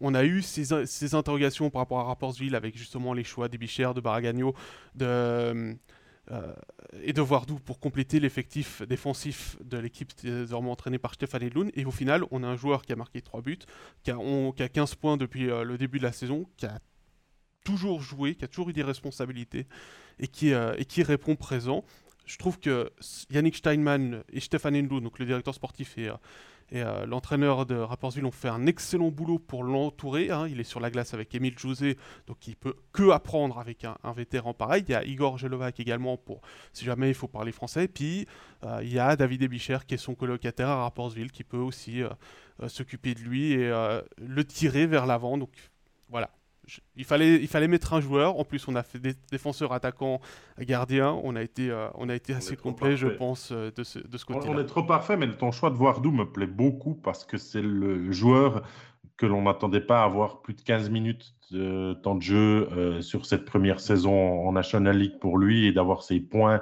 qui, qui vont avec, d'avoir cette belle histoire et que, que, tout clique à son jeune âge. Et, et, c'est vrai qu'il que, hum, mérite, il mérite d'être parfaitement dans, dans, nos coups de cœur de, de, cette première partie de saison. Ce choix-là aussi, rapidement, messieurs, là, ce choix-là aussi, euh, je l'aurais fait à voir d'où. Moi, j'ai eu la chance de, de, commenter son tout premier but en carrière. J'étais là, j'ai fait l'entrevue avec, j'ai discuté un peu avec lui, super sympathique, jeune homme, 20 ans seulement, messieurs, 1m85, droitier, 20 ans plein de potentiel. Cling, cling, cling, cling, cling, cling, cling, cling, va, va, passer à la banque avant longtemps. Voilà, maintenant il va devoir confirmer. Hein, il va devoir confirmer sur la partie 2022 de la saison. Et puis il va devoir confirmer aussi l'année prochaine. Mais en tout cas, moi ce que j'espère, c'est que quand il y aura les Swiss Awards, les Swiss Hockey Awards euh, cet été, il fera partie des considérations pour le, la meilleure révélation de la saison. Parce qu'on a tendance, on l'a vu l'année passée encore avec euh, Yanis Moser, c'est pas pour faire du mal, mais pas, pas pour dire du mal de, de Moser, mais on a quand même donné des prix parfois dans la révélation de la saison à des joueurs qui avaient déjà 2, 3, 4 saisons de National League en disant bah ouais, regardez, eux ils ont été bons. Ah ouais, mais bon, ils ont 2, euh, 3 saisons de National League et puis là on a, un jeune qui joue sa première vraie saison en National League et qui, euh, euh, est dominant.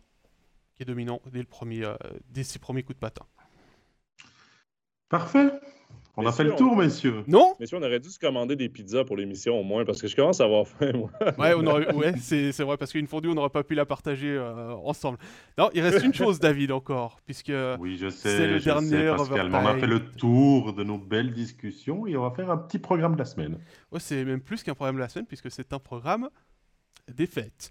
Puisque il n'y a pas d'overtime la semaine prochaine, c'est le dernier de l'année 2021. Et on commence avec euh, demain, mercredi 22, Fribourg-Lugano, comme match studio à 10h25 sur MySports One. Jeudi, peut-être, Zouk Genève. il devrait y avoir une décision dans l'après-midi de ce que j'ai pu voir sur les réseaux sociaux pendant l'émission par rapport à, à Genève Servette.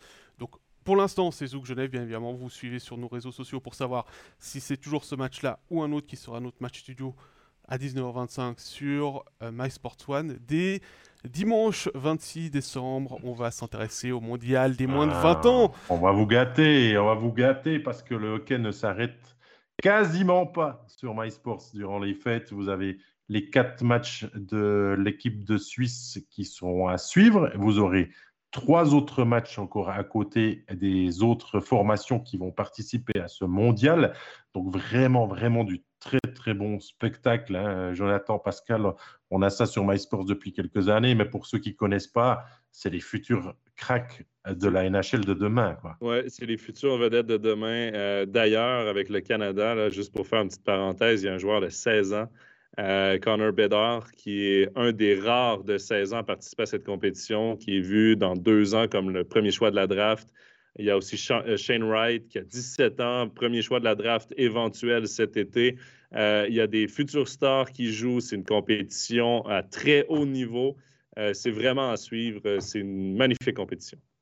On vous mettra le programme détaillé d'ici le 26 pour que vous puissiez déjà faire des croix dans vos agendas. Il y aura de la Swiss League également entre Noël et Nouvel An avec euh, mardi 28 Turgovie, Cloton, ce sera à 18h sur MySports One, même heure, deux jours plus tard sur la même chaîne pour euh, Getseka Lions contre Winterthur et le retour de la National League le dimanche 2 euh, janvier. Attention, c'est un dimanche, donc tous les matchs sont à 15h45.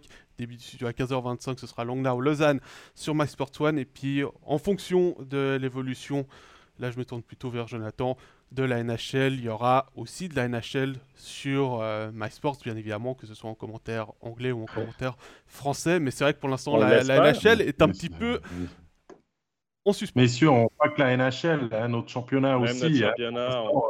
Euh, espérons vraiment qu'on passe de justesse à côté de, de, Covid update qu'on a, qu'on a tant redouté euh, la saison dernière et qu'on ne remette pas ça au centre de l'actualité trop, trop, trop souvent parce que on, va vous faire vibrer pendant ces fêtes. On se repose, nous, un petit deux jours, là, 24-25, et après, on revient vous.